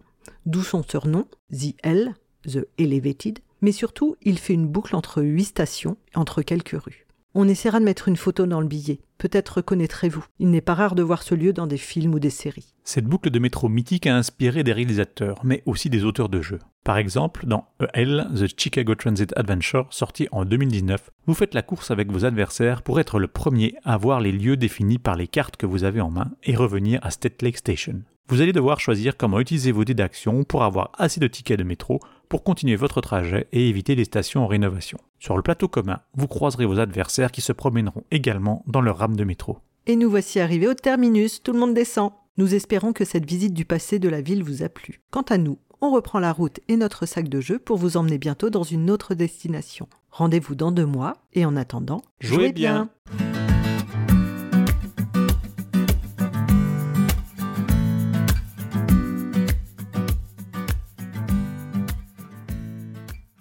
Eh bien, merci beaucoup, euh, Lana et Drew. Chicago, tu y es allé, toi, Méclair, ou pas du tout? Non, non. Non, non, moi, je, je, je sors pas de chez moi, moi. Je me bats, Ah oui, j'ai pas trop des envies Bah, de voyage, donc euh, c'est pas le genre de sors truc pas qui du me, troisième sous-sol. Ouais, c'est un peu ça. Bah, tu me dis, j'ai pas les clés pour sortir, alors j'ai pas le choix. Oui, de toute façon, on- on- t'as pas le droit. Puis, euh, et hors de question qu'on prenne à notre charge des billets d'avion, des trucs comme ça, hein, ça suffit. Hein. Pas, Donc, non, on non, j'ai pas été, j'ai pas été à Chicago ni aux États-Unis tout court, donc. euh, D'accord. Mais écoute, moi, je devais y aller, euh, à- je devais y aller en 2021, en avril 2021. et bon, Raté. Ça a été un peu remis. euh, je devais faire la région, euh, toute cette région-là, donc bah, c'est dommage. Donc, ce sera bah, partie remise, mais du coup, c'est bien parce que je saurais quel jeu maintenant je peux emmener en voyage ou jouer avant pour préparer le, le voyage, tu vois. Ouais, et puis la chronique est bien, c'est vraiment entre la balade touristique et le jeu. Et je trouve que la dose entre les deux est intéressante. Ça pourrait dériver vers euh, euh, limite euh, un petit futé, toi, ou je sais pas quoi. Et je trouve qu'ils arrivent à. L'écriture Ouais, est en bien. fait, on pourrait lancer notre gamme de, tu sais, de Oui. comment dire, de, de, De petits futés, ouais. ouais, exactement. Le, le petit ludique. Et puis en fait, euh, on mettrait un truc de ville. Mais on le dirait pas à Lana et Drew. C'est qu'il y a que nous deux qui récupérions Oui, les, voilà, les, On- les royalties. Bah oui, oui, parce que sinon ce sera mal exploité peut-être. Ils feront trop de Oui, voyages puis, avec, euh, alors que nous on pourra les, voilà. mettre, les mettre à profit. Hum, hum. Non, mais c'est vrai que c'est ce côté, euh, enfin c'est vraiment cette promenade, l'effet promenade qui est vraiment euh, Oui. super cool et qui fait que tu, bah, tu apprécies, enfin tu vois les jeux autrement me présenter sous cet angle quoi. Oui, puis t'as vraiment le côté promenade. J'aime bien ton terme promenade. C'est vraiment ça. T'as l'impression de te promener dans la ville alors que tu t'es juste à l'audio entre guillemets. T'as pas de photos pendant que. Mais c'est vrai que c'est ouais, c'est vraiment agréable. Et puis c'est vrai que tu lié au jeu, c'est vraiment bien. Et je suis même pas payé par Lana pour euh, pour dire du bien de sa Pour chronique. le dire, hein, bah euh, non.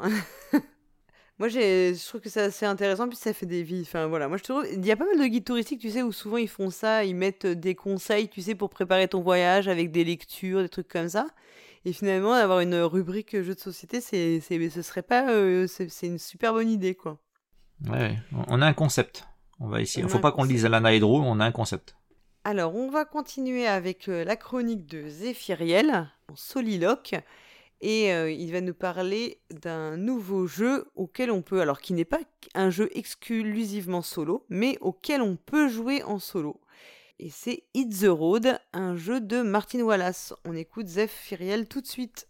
Bonjour à tous, mes petits proxy joueurs ou PJ, comme j'aime à vous appeler dans mon intimité. C'est Séphiriel et vient le moment de votre petite chronique d'onanisme ludique soliloque. Ce mois-ci, j'ai le bonheur, le plaisir, le privilège de vous parler d'un jeu qui n'est pas si jeune que ça et qui fait partie un peu de l'historique du Défaussé, puisque c'est un des premiers jeux qu'Alex m'avait montré à l'époque où on avait lancé le Défaussé avec. Mais on n'est pas là pour parler pour ça, bien évidemment. Je vais vous parler d'un jeu qui se joue bien sûr de 1 à 4 joueurs, mais je vais vous parler du solo qui se joue entre 30 et 60 minutes pour des personnages de 12 ans et plus.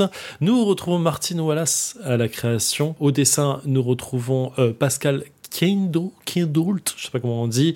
C'est édité à la base par Asmodée chez Space Cowboy en France. C'est un jeu qui a la note de 6.8 sur BGG. C'est pas foufou. Il est sorti en 2016 et je vous présente, mesdames et messieurs, mettez un tonnerre d'applaudissements pour Easy Road. Hit the Road, My Zombie Game par Martin Wallace. Alors, c'est un jeu sur lequel j'ai un affect très particulier. hein. Comme je l'ai dit, c'est un jeu sur lequel euh, on avait commencé le, dé- le défaussé, ou l'un des jeux en tout cas sur lequel on avait, défaussé- on avait commencé le avec Alex. Donc, il y a, peut-être un petit affect. Je sais que le, jeu a un succès. euh, critique euh, mitigé de la part de ses joueurs, il n'a pas trouvé son public comme on dit, Euh, il n'a pas eu un succès commercial très très fort, mais je vous invite à vous repencher dessus ou vous pencher dessus si vous l'avez pas fait, ou du moins pour le solo parce qu'il a une petite vibe quand même qui est assez cool. Dans Road, de quoi on parle? De quoi on joue? En fait, Road c'est un jeu dans le jeu. Euh, c'est un jeu qui va vous faire jouer à un jeu dans un monde où le, les, le- les, les, les zombies sont là, ils, ils sont installés, ils sont tranquilles, euh, l'apocalypse est là, il est venu on vit dedans, on n'a plus le choix et on avance. Et euh, on avance justement parce qu'on veut traverser euh, les États-Unis. Je crois qu'on parle de Chicago et on veut aller jusque sur la côte ouest. On parle de ça parce que c'est un enfant et son père qui veulent partir de l'autre côté. Il va leur arriver tout plein de péripéties. Mais c'est déjà arrivé. C'est déjà arrivé parce que du coup, euh, le petit gamin, Martin Wallace, a vécu son périple et va le raconter dans un jeu, a, un jeu plateau qu'il a créé pendant, pendant, pendant le trajet. Et c'est toute petite, la petite mise en abîme du truc. En fait, tout au long de son trajet, il a pris des photos, des polaroïdes, des trucs comme ça. Il a récupéré des petits matos euh, ici et là. Et il en a fait en fait des éléments de jeu au fur et à mesure. Donc très souvent, euh, tout le temps, euh, toutes les cartes de, de situation de jeu d'apocalypse zombie que vous allez devoir affronter, bah, en fait, sont des photos qu'il a prises lui-même pendant, pendant son trajet. Et en vrai, ça donne un petit, une petite vibe apocalypse zombie vi- vécu qui est assez cool. Et on va retrouver plein de trucs aussi à côté. On va retrouver euh, toutes certaines cartes sont ont des d'autres cartes euh, de jeux de cartes de cette famille, euh, de jeux de cartes de 54 cartes normales, euh, de jeux de cartes bien sûr de Space Cowboy. On va retrouver des, des pions ou des jetons qui sont des cartes de Crazy, qui sont des cartes de visite, qui sont des trucs comme ça. En fait, tout le jeu est, est un faux melting pot de plein de petits trucs retrouvés sur la route qui donnent le jeu final. Et ça, ça donne une vibe au jeu que je trouve absolument merveilleuse. Il y a même une fausse boîte de jeu. La, boîte qu'on voit devant n'est pas la boîte de Road, bien qu'elle n'existe pas réellement, on le sait déjà. Mais du coup, ça fait un peu euh, jeu télévision des années 60, c'est assez cool. Le dos de la boîte raconte une histoire d'un jeu qui n'existe pas celui sur lequel vous avez joué. Donc il y a toute une vibe qui est vraiment cool et qui, moi, m'attache un peu à ce jeu euh, sur, euh, sur la, la sensation de jeu. Donc du coup, quand je rentre dedans, je suis déjà en train de jouer. Donc comment on joue à Hit the Road de manière générale, mais surtout en solo? Il n'y a pas grand chose qui va changer du solo à la manière générale de jouer euh, entre deux ou trois, quatre joueurs parce que euh, finalement, en fait, on fait chacun son aventure, on incarne chacun un personnage et ses suivants qui vont traverser les États-Unis et qui vont emprunter des chemins plus ou moins difficiles ou plus ou moins dangereux. Donc en fait, dans Easy vous avez euh, une partie gestion de ressources, vous avez euh, des balles, de l'essence et de l'énergie que de devoir gérer, qui vont vous servir à payer certaines choses. Et vous allez en fait devoir à chaque tour de jeu choisir un chemin à emprunter pour passer la zone remplie de zombies ou pas, ça va dépendre. Euh, ces chemins sont représentés par des cartes. Donc, comme je l'ai dit, les cartes sont représentées par des photos qui sont prises par Martin Wallace à la base de son trip, euh, road trip. Du coup, chaque chemin est représenté par deux cartes qui sont posées en ligne. Euh, normalement, il y a autant de chemins qu'il y a de joueurs, plus un, moins un, suivant le nombre de joueurs, on s'en fout. Là, en solo, en fait, vous allez poser trois chemins différents, donc six cartes. Le truc, c'est que quand vous choisissez un chemin, vous allez récupérer des ressources que ce chemin vous donne et vous allez ensuite euh, exécuter le chemin suivant euh, l'action qu'on vous demande de faire, les ressources qu'on vous demande de dépenser et les zombies qu'on vous demande de combattre. Vous faites ça pour la carte numéro 1, vous faites pas pour la carte numéro 2 et bim, vous avez passé le premier tour. Ou le deuxième tour, le troisième tour, on s'en fout. Euh, là, en solo, il y a un tout petit truc qui va changer et c'est ce qui rend en fait le jeu un peu plus piquant, un peu comme si on mettait du tabasco sur une plaie vive de quel euh, zombie venait de vous mordre. Bref, Euh, dans l'idée, c'est que euh, la première euh, route que vous allez que vous allez avoir sur chaque tour, il y en a trois. La première est complètement face cachée, c'est-à-dire vous ne savez pas du tout ce qu'il y a dessous. La seconde a la première carte face visible, la deuxième carte face cachée, et la troisième route a les deux cartes visibles.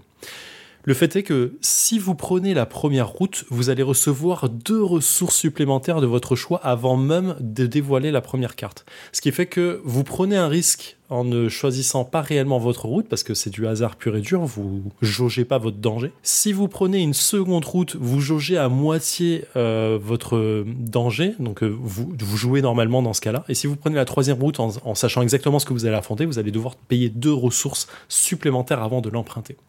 Et en fait, cette gestion de ressources, elle est de base très importante, bien évidemment, parce que quand on n'a plus d'essence ben, et qu'on nous demande de dépenser de l'essence pour éviter de perdre le personnage, eh, c'est un peu difficile de choisir, hein, parce qu'on est obligé de perdre le personnage. Euh, les énergies vont nous servir à sauver nos personnages dans certains cas, dans certains cas de jet de dés, je vais expliquer les combats après. Et euh, les balles, bien sûr, à affronter les zombies à distance pour être sûr de ne pas se faire bouffer la gueule, parce qu'à un moment, il va falloir aller au corps à corps. Donc déjà, cette phase de, de- de choix de route avec euh, le petit piment de je ne sais pas ce qu'il y a sous la carte, mais ça me donne deux ressources supplémentaires, ça peut être très violent. Parce que le jeu se divise en trois phases. Il y a la première phase qui est le début du jeu avec des cartes on va dire assez simples qui vous permettent de récupérer pas mal de ressources, des petits bonus supplémentaires qui foutront des points à la fin de la partie. La deuxième phase qui commence un tout petit peu à, devenir un peu plus difficile, qui commence à gratter un peu au fond de la gorge et qui vous dit ok là on commence à attaquer un peu le gros du, jeu, euh, qui va vous demander à de dépenser des ressources, mais qui vous en donne encore un peu. Et la troisième phase qui vous fait affronter parfois des hordes de zombies d'un seul coup et Parfois, sur un seul combat, vous perdez tous vos bonhommes et vous avez perdu la partie. Parce que le jeu ne pardonne pas. hein. Bien, bien évidemment, quand vous avez plus de bonhommes, c'est fini. Vous avez fini de jouer, vous passez à autre chose. Et si vous jouez à plusieurs, bah, vous sortez de la partie tout simplement. Donc ça, c'est la base. Comment on combat les zombies dans Hit the Road? C'est assez simple. On a une première phase de tir, où si on peut dépenser des balles, ben on va tirer, on va lancer un certain nombre de dés, et on va voir si on arrive à toucher des zombies. Euh, et à un moment, on devient au corps à corps, on y va, on prend les armes, euh, les battes de baseball, les tronçonneuses, et on va tronçonner et taper tout ça.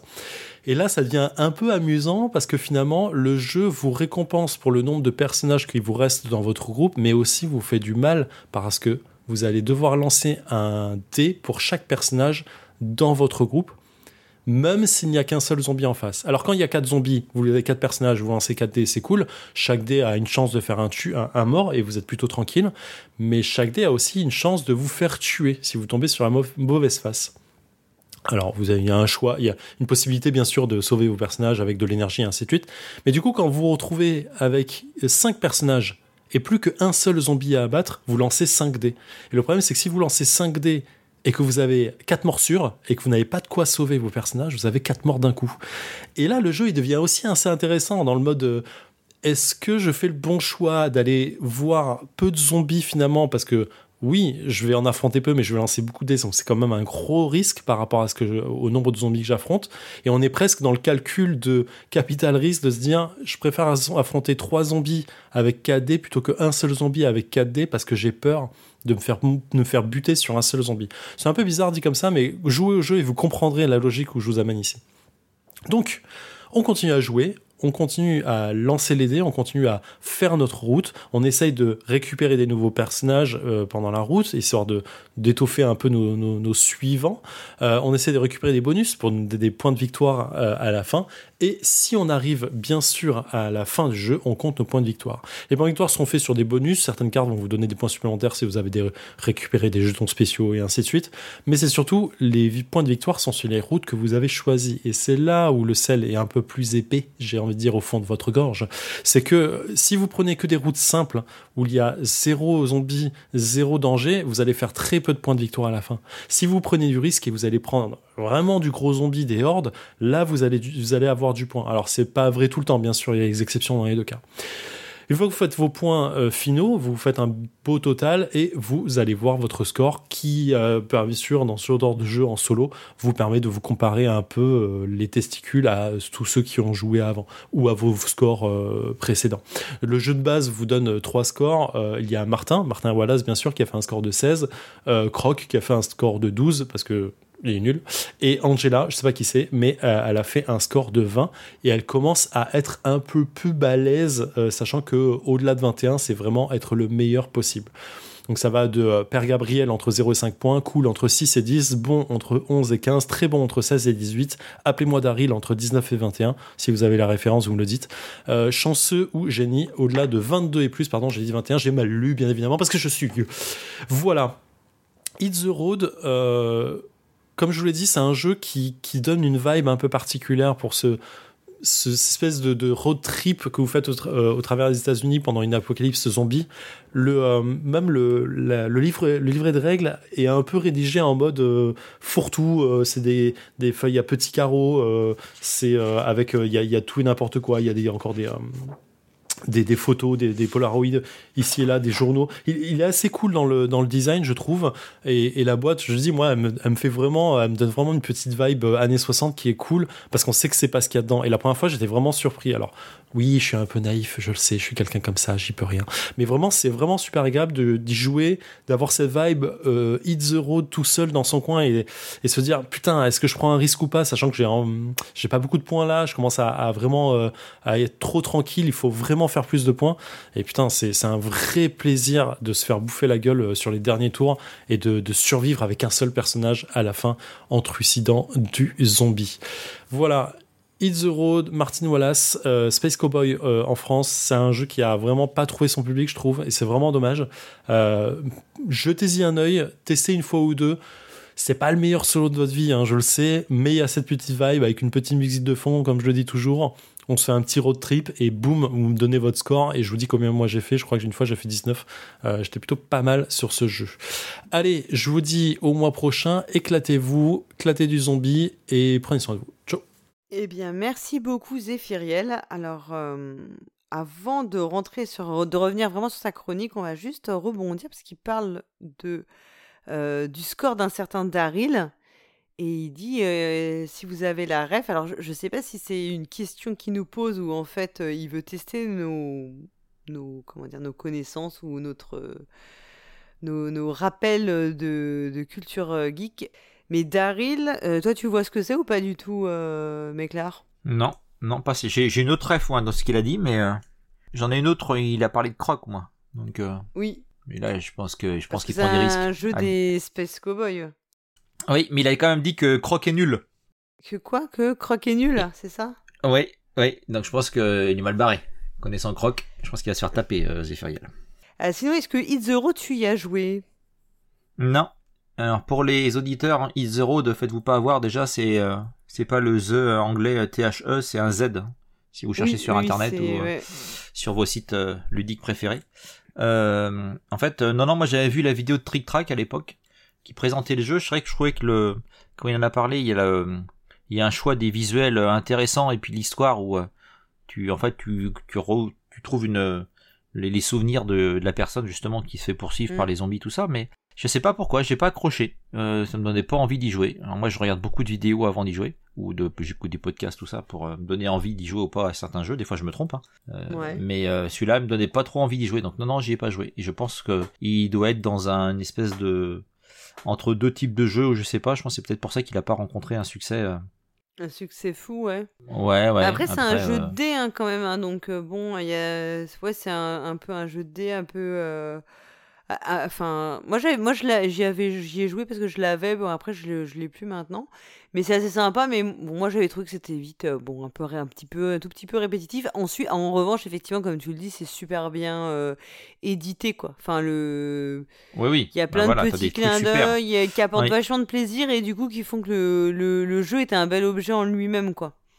Tu vois, il y a le, tout le côté, euh, même la règle du jeu, enfin la façon dont c'est fait et tout. Il y a plein d'idées, euh, de super petites idées euh, de, enfin ouais, euh, de d'édition quoi. Ouais, mais c'est vrai que je pense que moi, ouais, je pense qu'il manque un truc. Je sais pas, moi, ça fait Mm. partie des jeux. Moi, je suis très critique dans les jeux. Il me faut un truc en, pas un truc en plus, mais un truc qui Mm. m'accroche. Et là, en regardant les vidéos, j'ai rien vu de.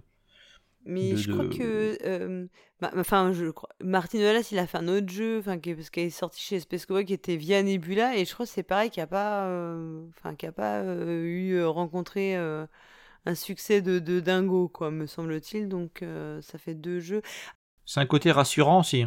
Ouais, mais en même temps, euh, Hit the Road, enfin, quand tu vois les autres jeux de Martin Wallace, c'est super euh, différent, quoi. Enfin, c'est pas du tout le Oui. jeu euh, classique que t'as en tête quand tu parles.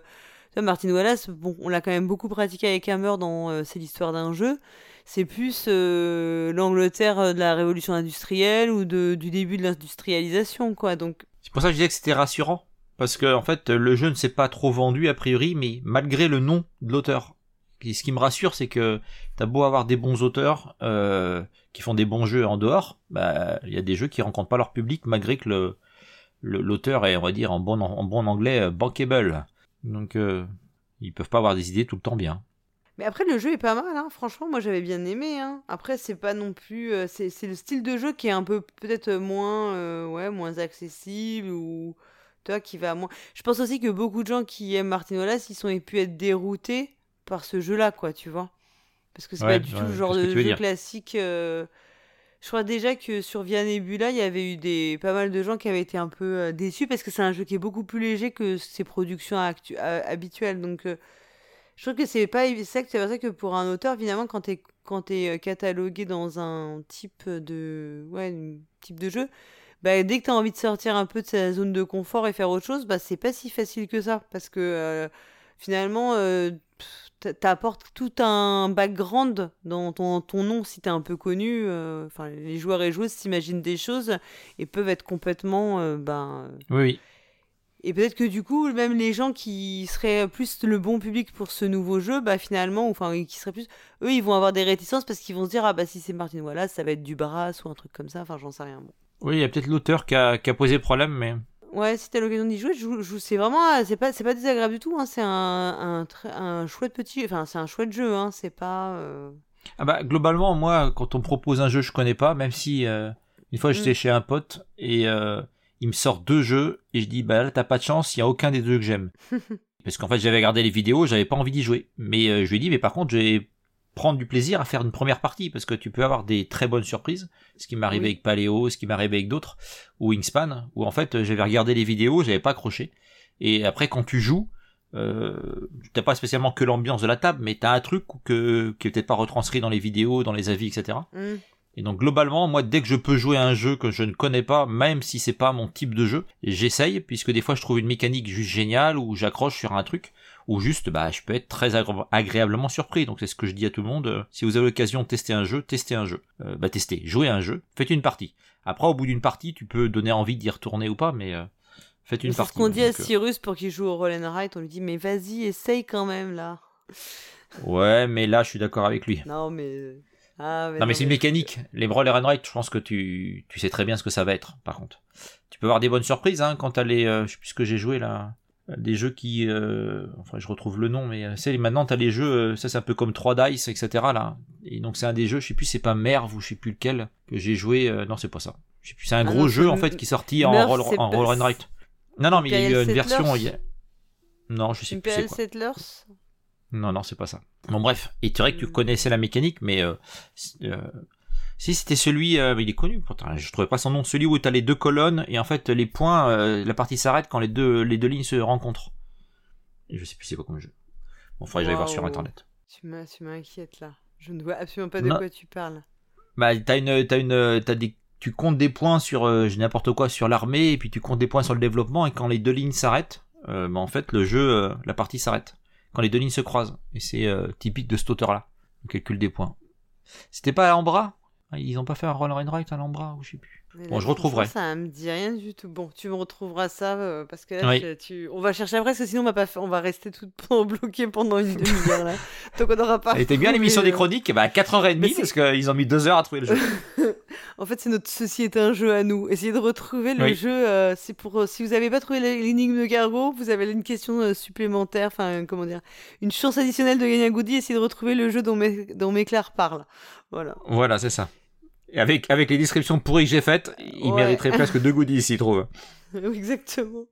Justement, bah, on va écouter maintenant la Ceci est un jeu. Alors, on va commencer par la réponse à l'énigme du mois dernier. Est-ce que tu avais trouvé, Méclair, toi? Euh, pour une fois, oui, parce qu'en fait, euh, Cargo, j'ai l'impression qu'il fait exprès de prendre des jeux que je connais pas à chaque fois. ou que j'ai pas joué, Ouais. donc là oui, j'avais trouvé. C'était une des premières fois, je sais même pas si j'ai pas mis une médaille euh, euh, Oh. sais, en interne. Ah ouais, mais je crois, mais c'est pour ça qu'il a plu après, je crois. c'est jamais arrivé après. Alors on va écouter du coup cette réponse. Elias, je vais te soumettre une énigme. Très inquiétante et troublante énigme que cette question. Désolé, je ne joue plus aux jeux de société depuis 5 ans. Si tu réussis, je te couvrirai d'or. Je suis prêt, allons-y, je me sens très en forme. On va s'amuser. Ceci est un jeu. Salut les joueuses, salut les joueurs, ici Cargo. Si vous êtes arrivé jusqu'ici, c'est que vous aimez les jeux. Si vous êtes arrivé jusqu'ici, c'est que vous aimez les podcasts. Si vous aimez les podcasts et les jeux, vous aimerez Ceci est un jeu, la chronique où vous, auditeurs, allez jouer. Et comme c'est sans doute le premier épisode de l'un d'entre vous, on commence par la règle. Y'a personne ici à part moi qui soucie encore de respecter les règles Ceci est la règle. Dans ce jeu, je vous présente une énigme qui parle d'un jeu de société. Le but du jeu est de deviner le jeu de société en question. Cette énigme est un montage d'extraits sonores qui comporte chacun un indice sur le jeu. Les indices peuvent porter sur tout ce qui touche à ce jeu. Sa mécanique, son matériel, son thème, ou le temps de séchage de son plateau cartonné double couche pour avoir une ondulation optimale, juste ce qu'il faut pour saouler les joueurs sans les rembourser. Vous avez quelques semaines pour répondre parmi les bonnes réponses. Un participant sera tiré au sort et gagnera l'honneur d'être cité dans le prochain épisode des chroniques et de recevoir un goodie proxy jeu. Maintenant que vous avez compris, passons à la réponse de la dernière énigme. Jamais je n'aurais cru trouver une réponse au fond d'une bouteille. Ça ne vous empêchait pas de la chercher. Ceci est la réponse. La réponse de l'énigme du mois dernier était Agricola, un jeu de Uwe Rosenberg créé en 2007. Alors, faut-il encore présenter ce jeu? Ah bah oui, me direz-vous, car il faut bien que je donne les réponses des extraits. Puis bon, il y en a bien un ou deux sur nos millions d'auditeurs qui ne le connaissent pas. Alors allons-y. Dans Agricola, les joueurs gèrent et développent leur ferme sous tous ses aspects. On va couper du bois, élever du mouton, planter du légume, récolter du enfant, le tout en 14 tours de jeu, dans le but d'avoir le plus de points de victoire et d'être le plus fort de tous les fermiers de la communauté de communes. Vous démarrez dans la campagne, dans une propriété composée d'une maison bien tranquille, avec une ferme et toute votre famille.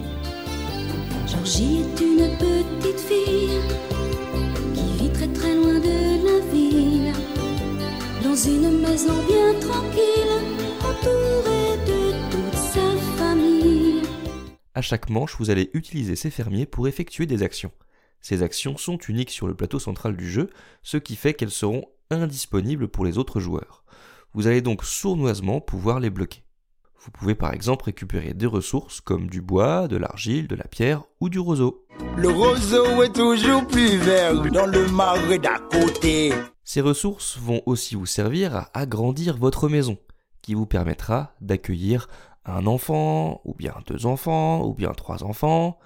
Assez cool de prendre du temps pour jouer à des jeux entre adultes sans les enfants et d'en faire dans le jeu. Bien joué, monsieur Rosenberg, il nous manquait. T'es un homme libre. Crois-moi, David, tu veux pas avoir d'enfants. C'est des espèces de. de trous noirs qui sucent toute ton énergie, ton temps, ton argent, tes cheveux. David, tu te souviens-tu, moi, quand j'avais des cheveux? Je bande plus. C'est pas compliqué, je bande plus. Comment tu peux dire des affaires comme ça devant tes enfants? Je peux dire n'importe quoi, ils m'écoutent pas. Ils entendent rien. Mes enfants ne captent pas les fréquences de ma voix. Mais c'est cool d'avoir des enfants, car ils grandissent. Et quand ils sont grands, ils arrêtent de jouer à ballon et ils prennent une pelle et une pioche et ils se mettent à bosser à la ferme. Le truc, c'est que toute la smala là, il faut la nourrir. Et oui, hein, le grand air, ça creuse. Et, ça creuse beaucoup. Ils mangent tous au tour 4, au tour 7, au tour 9, au tour 11, au tour 13 et au tour 14. Et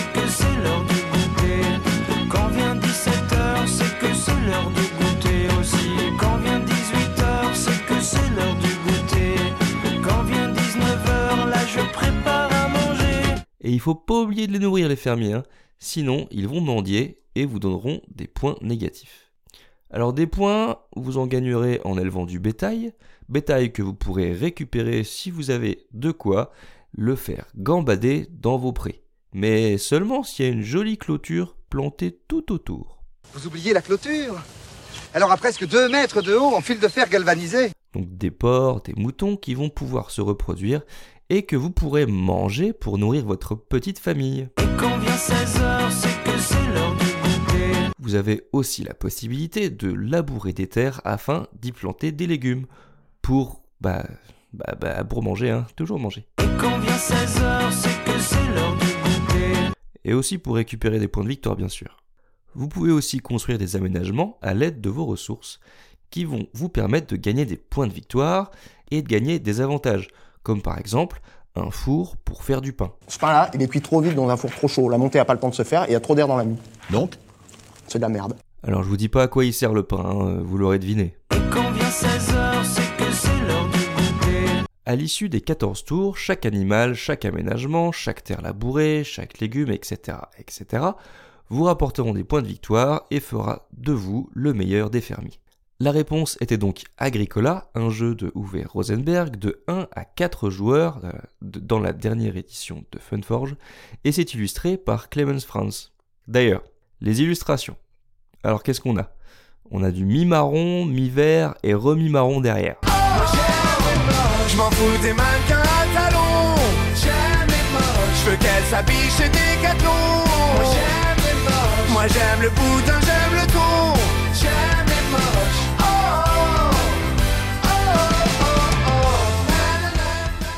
Ouais, ouais, ouais, je sais ce que vous allez dire. Oh là là, euh, mais c'est quoi euh, Le mec qui rajoute son opinion dans les indices euh, Il est où le point de vue neutre de ceci est un 2 Tout fout le camp, tout ta, tout ta, tout ta.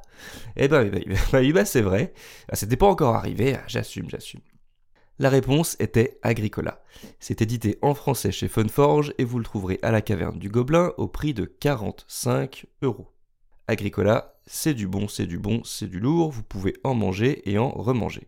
Quand vient 16h, c'est que c'est l'heure du goûter. bon, c'était, c'était la dernière, promis, j'arrête. Bon, maintenant que vous connaissez la réponse, on passe au tirage au sort du goodie. Et oui, donc la bonne réponse, bah, c'était, mais c'est fou, Agricola. C'est quand même des, co- Non, mais- des- comment dire, des coïncidences incroyables. Impressionnante cette émission. Donc c'est vraiment, le thème, c'est la bouffe, parce que tu vois, et il a dit 20 fois quand on allait, euh, c'était l'heure du goûter quand même aussi. Bah oui. Et, Mais, mais un, peu moi, trop je- même, parce que ça devenait énervant à la fin. Euh, moi, je confirme que les enfants, ça mange beaucoup. Et moi, c'est mon un de mes principes. C'était mon seul souci pendant le confinement, c'était d'arriver à avoir assez d'imagination et de disponibilité pour nourrir mes enfants tous les repas qu'ils mangent. À peu près, ils mangent comme les hobbits, tu sais. c'est- Ils ont deux petits déjeuners, deux goûters. Enfin, ça, je, je confirme. Et encore, t'as pas des ados? Euh, non, non, pas encore, ouais, non, enfin, pas, pas à ce niveau-là. Donc, euh, c'est vrai que c'est. Oui, mais toi, les ados, ils peuvent se faire plus ou moins à manger tout seuls. Quand t'as des plus oui, petits, oui. Obligé, quoi. Tu peux pas leur dire, euh, démerde-toi, euh, fais-toi cuire des pâtes, et laisse-moi tranquille, tu vois. Alors, on, on félicite Suiveil, Beru, Psyne, Grovast et Michel Dijon, donc, qui avaient trouvé la bonne réponse, mais qui n'ont pas participé au tirage au sort parce qu'ils ont déjà gagné euh, dans des fois précédentes. Contrairement à nous qui sommes un peu nuls tous les deux. euh, parce que moi j'ai du mal à trouver, quoi qu'en ce moment ça s'améliore.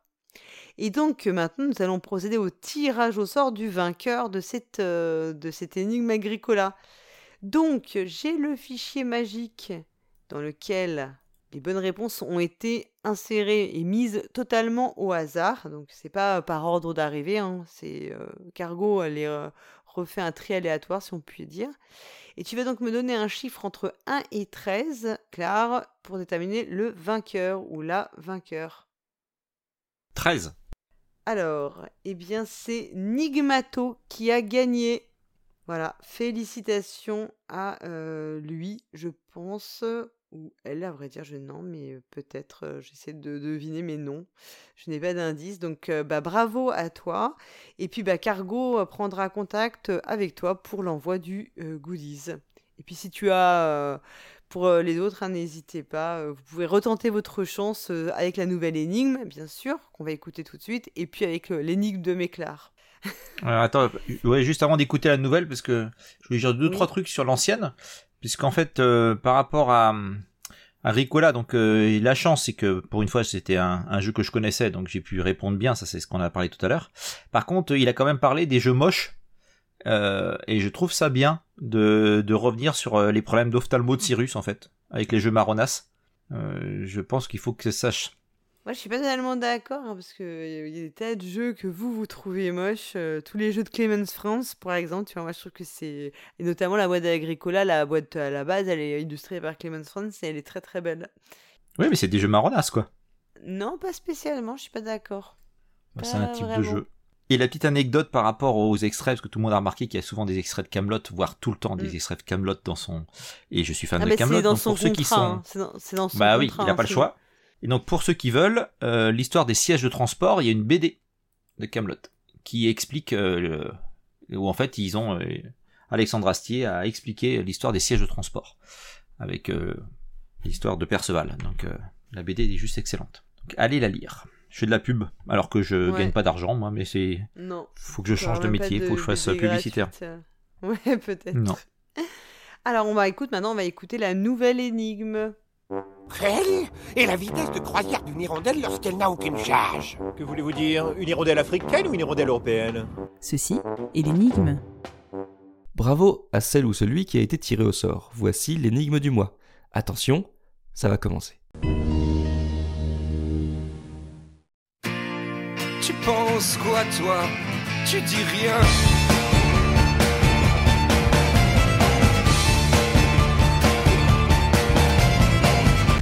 Mousse Fais quelque chose d'intelligent On a même un tabouret. Quand on s'assoit dessus, on se retrouve sur un autre tabouret dans une taverne dans le Languedoc. Dans le Languedoc? Ouais, le siège de transport qu'ils appellent. En plus, comme par hasard, c'est moi qui l'ai essayé le premier. Deux semaines et demie plus le bateau que ça m'a pris pour revenir. Parce que j'avais pas compris qu'en me rasseyant dessus, ça m'a ramené de l'autre côté. L'escalator, ça monte et ça descend. Avec des marches qui bougent tout le temps. L'escalator, ça monte et ça descend. Et surtout, ça transporte les gens.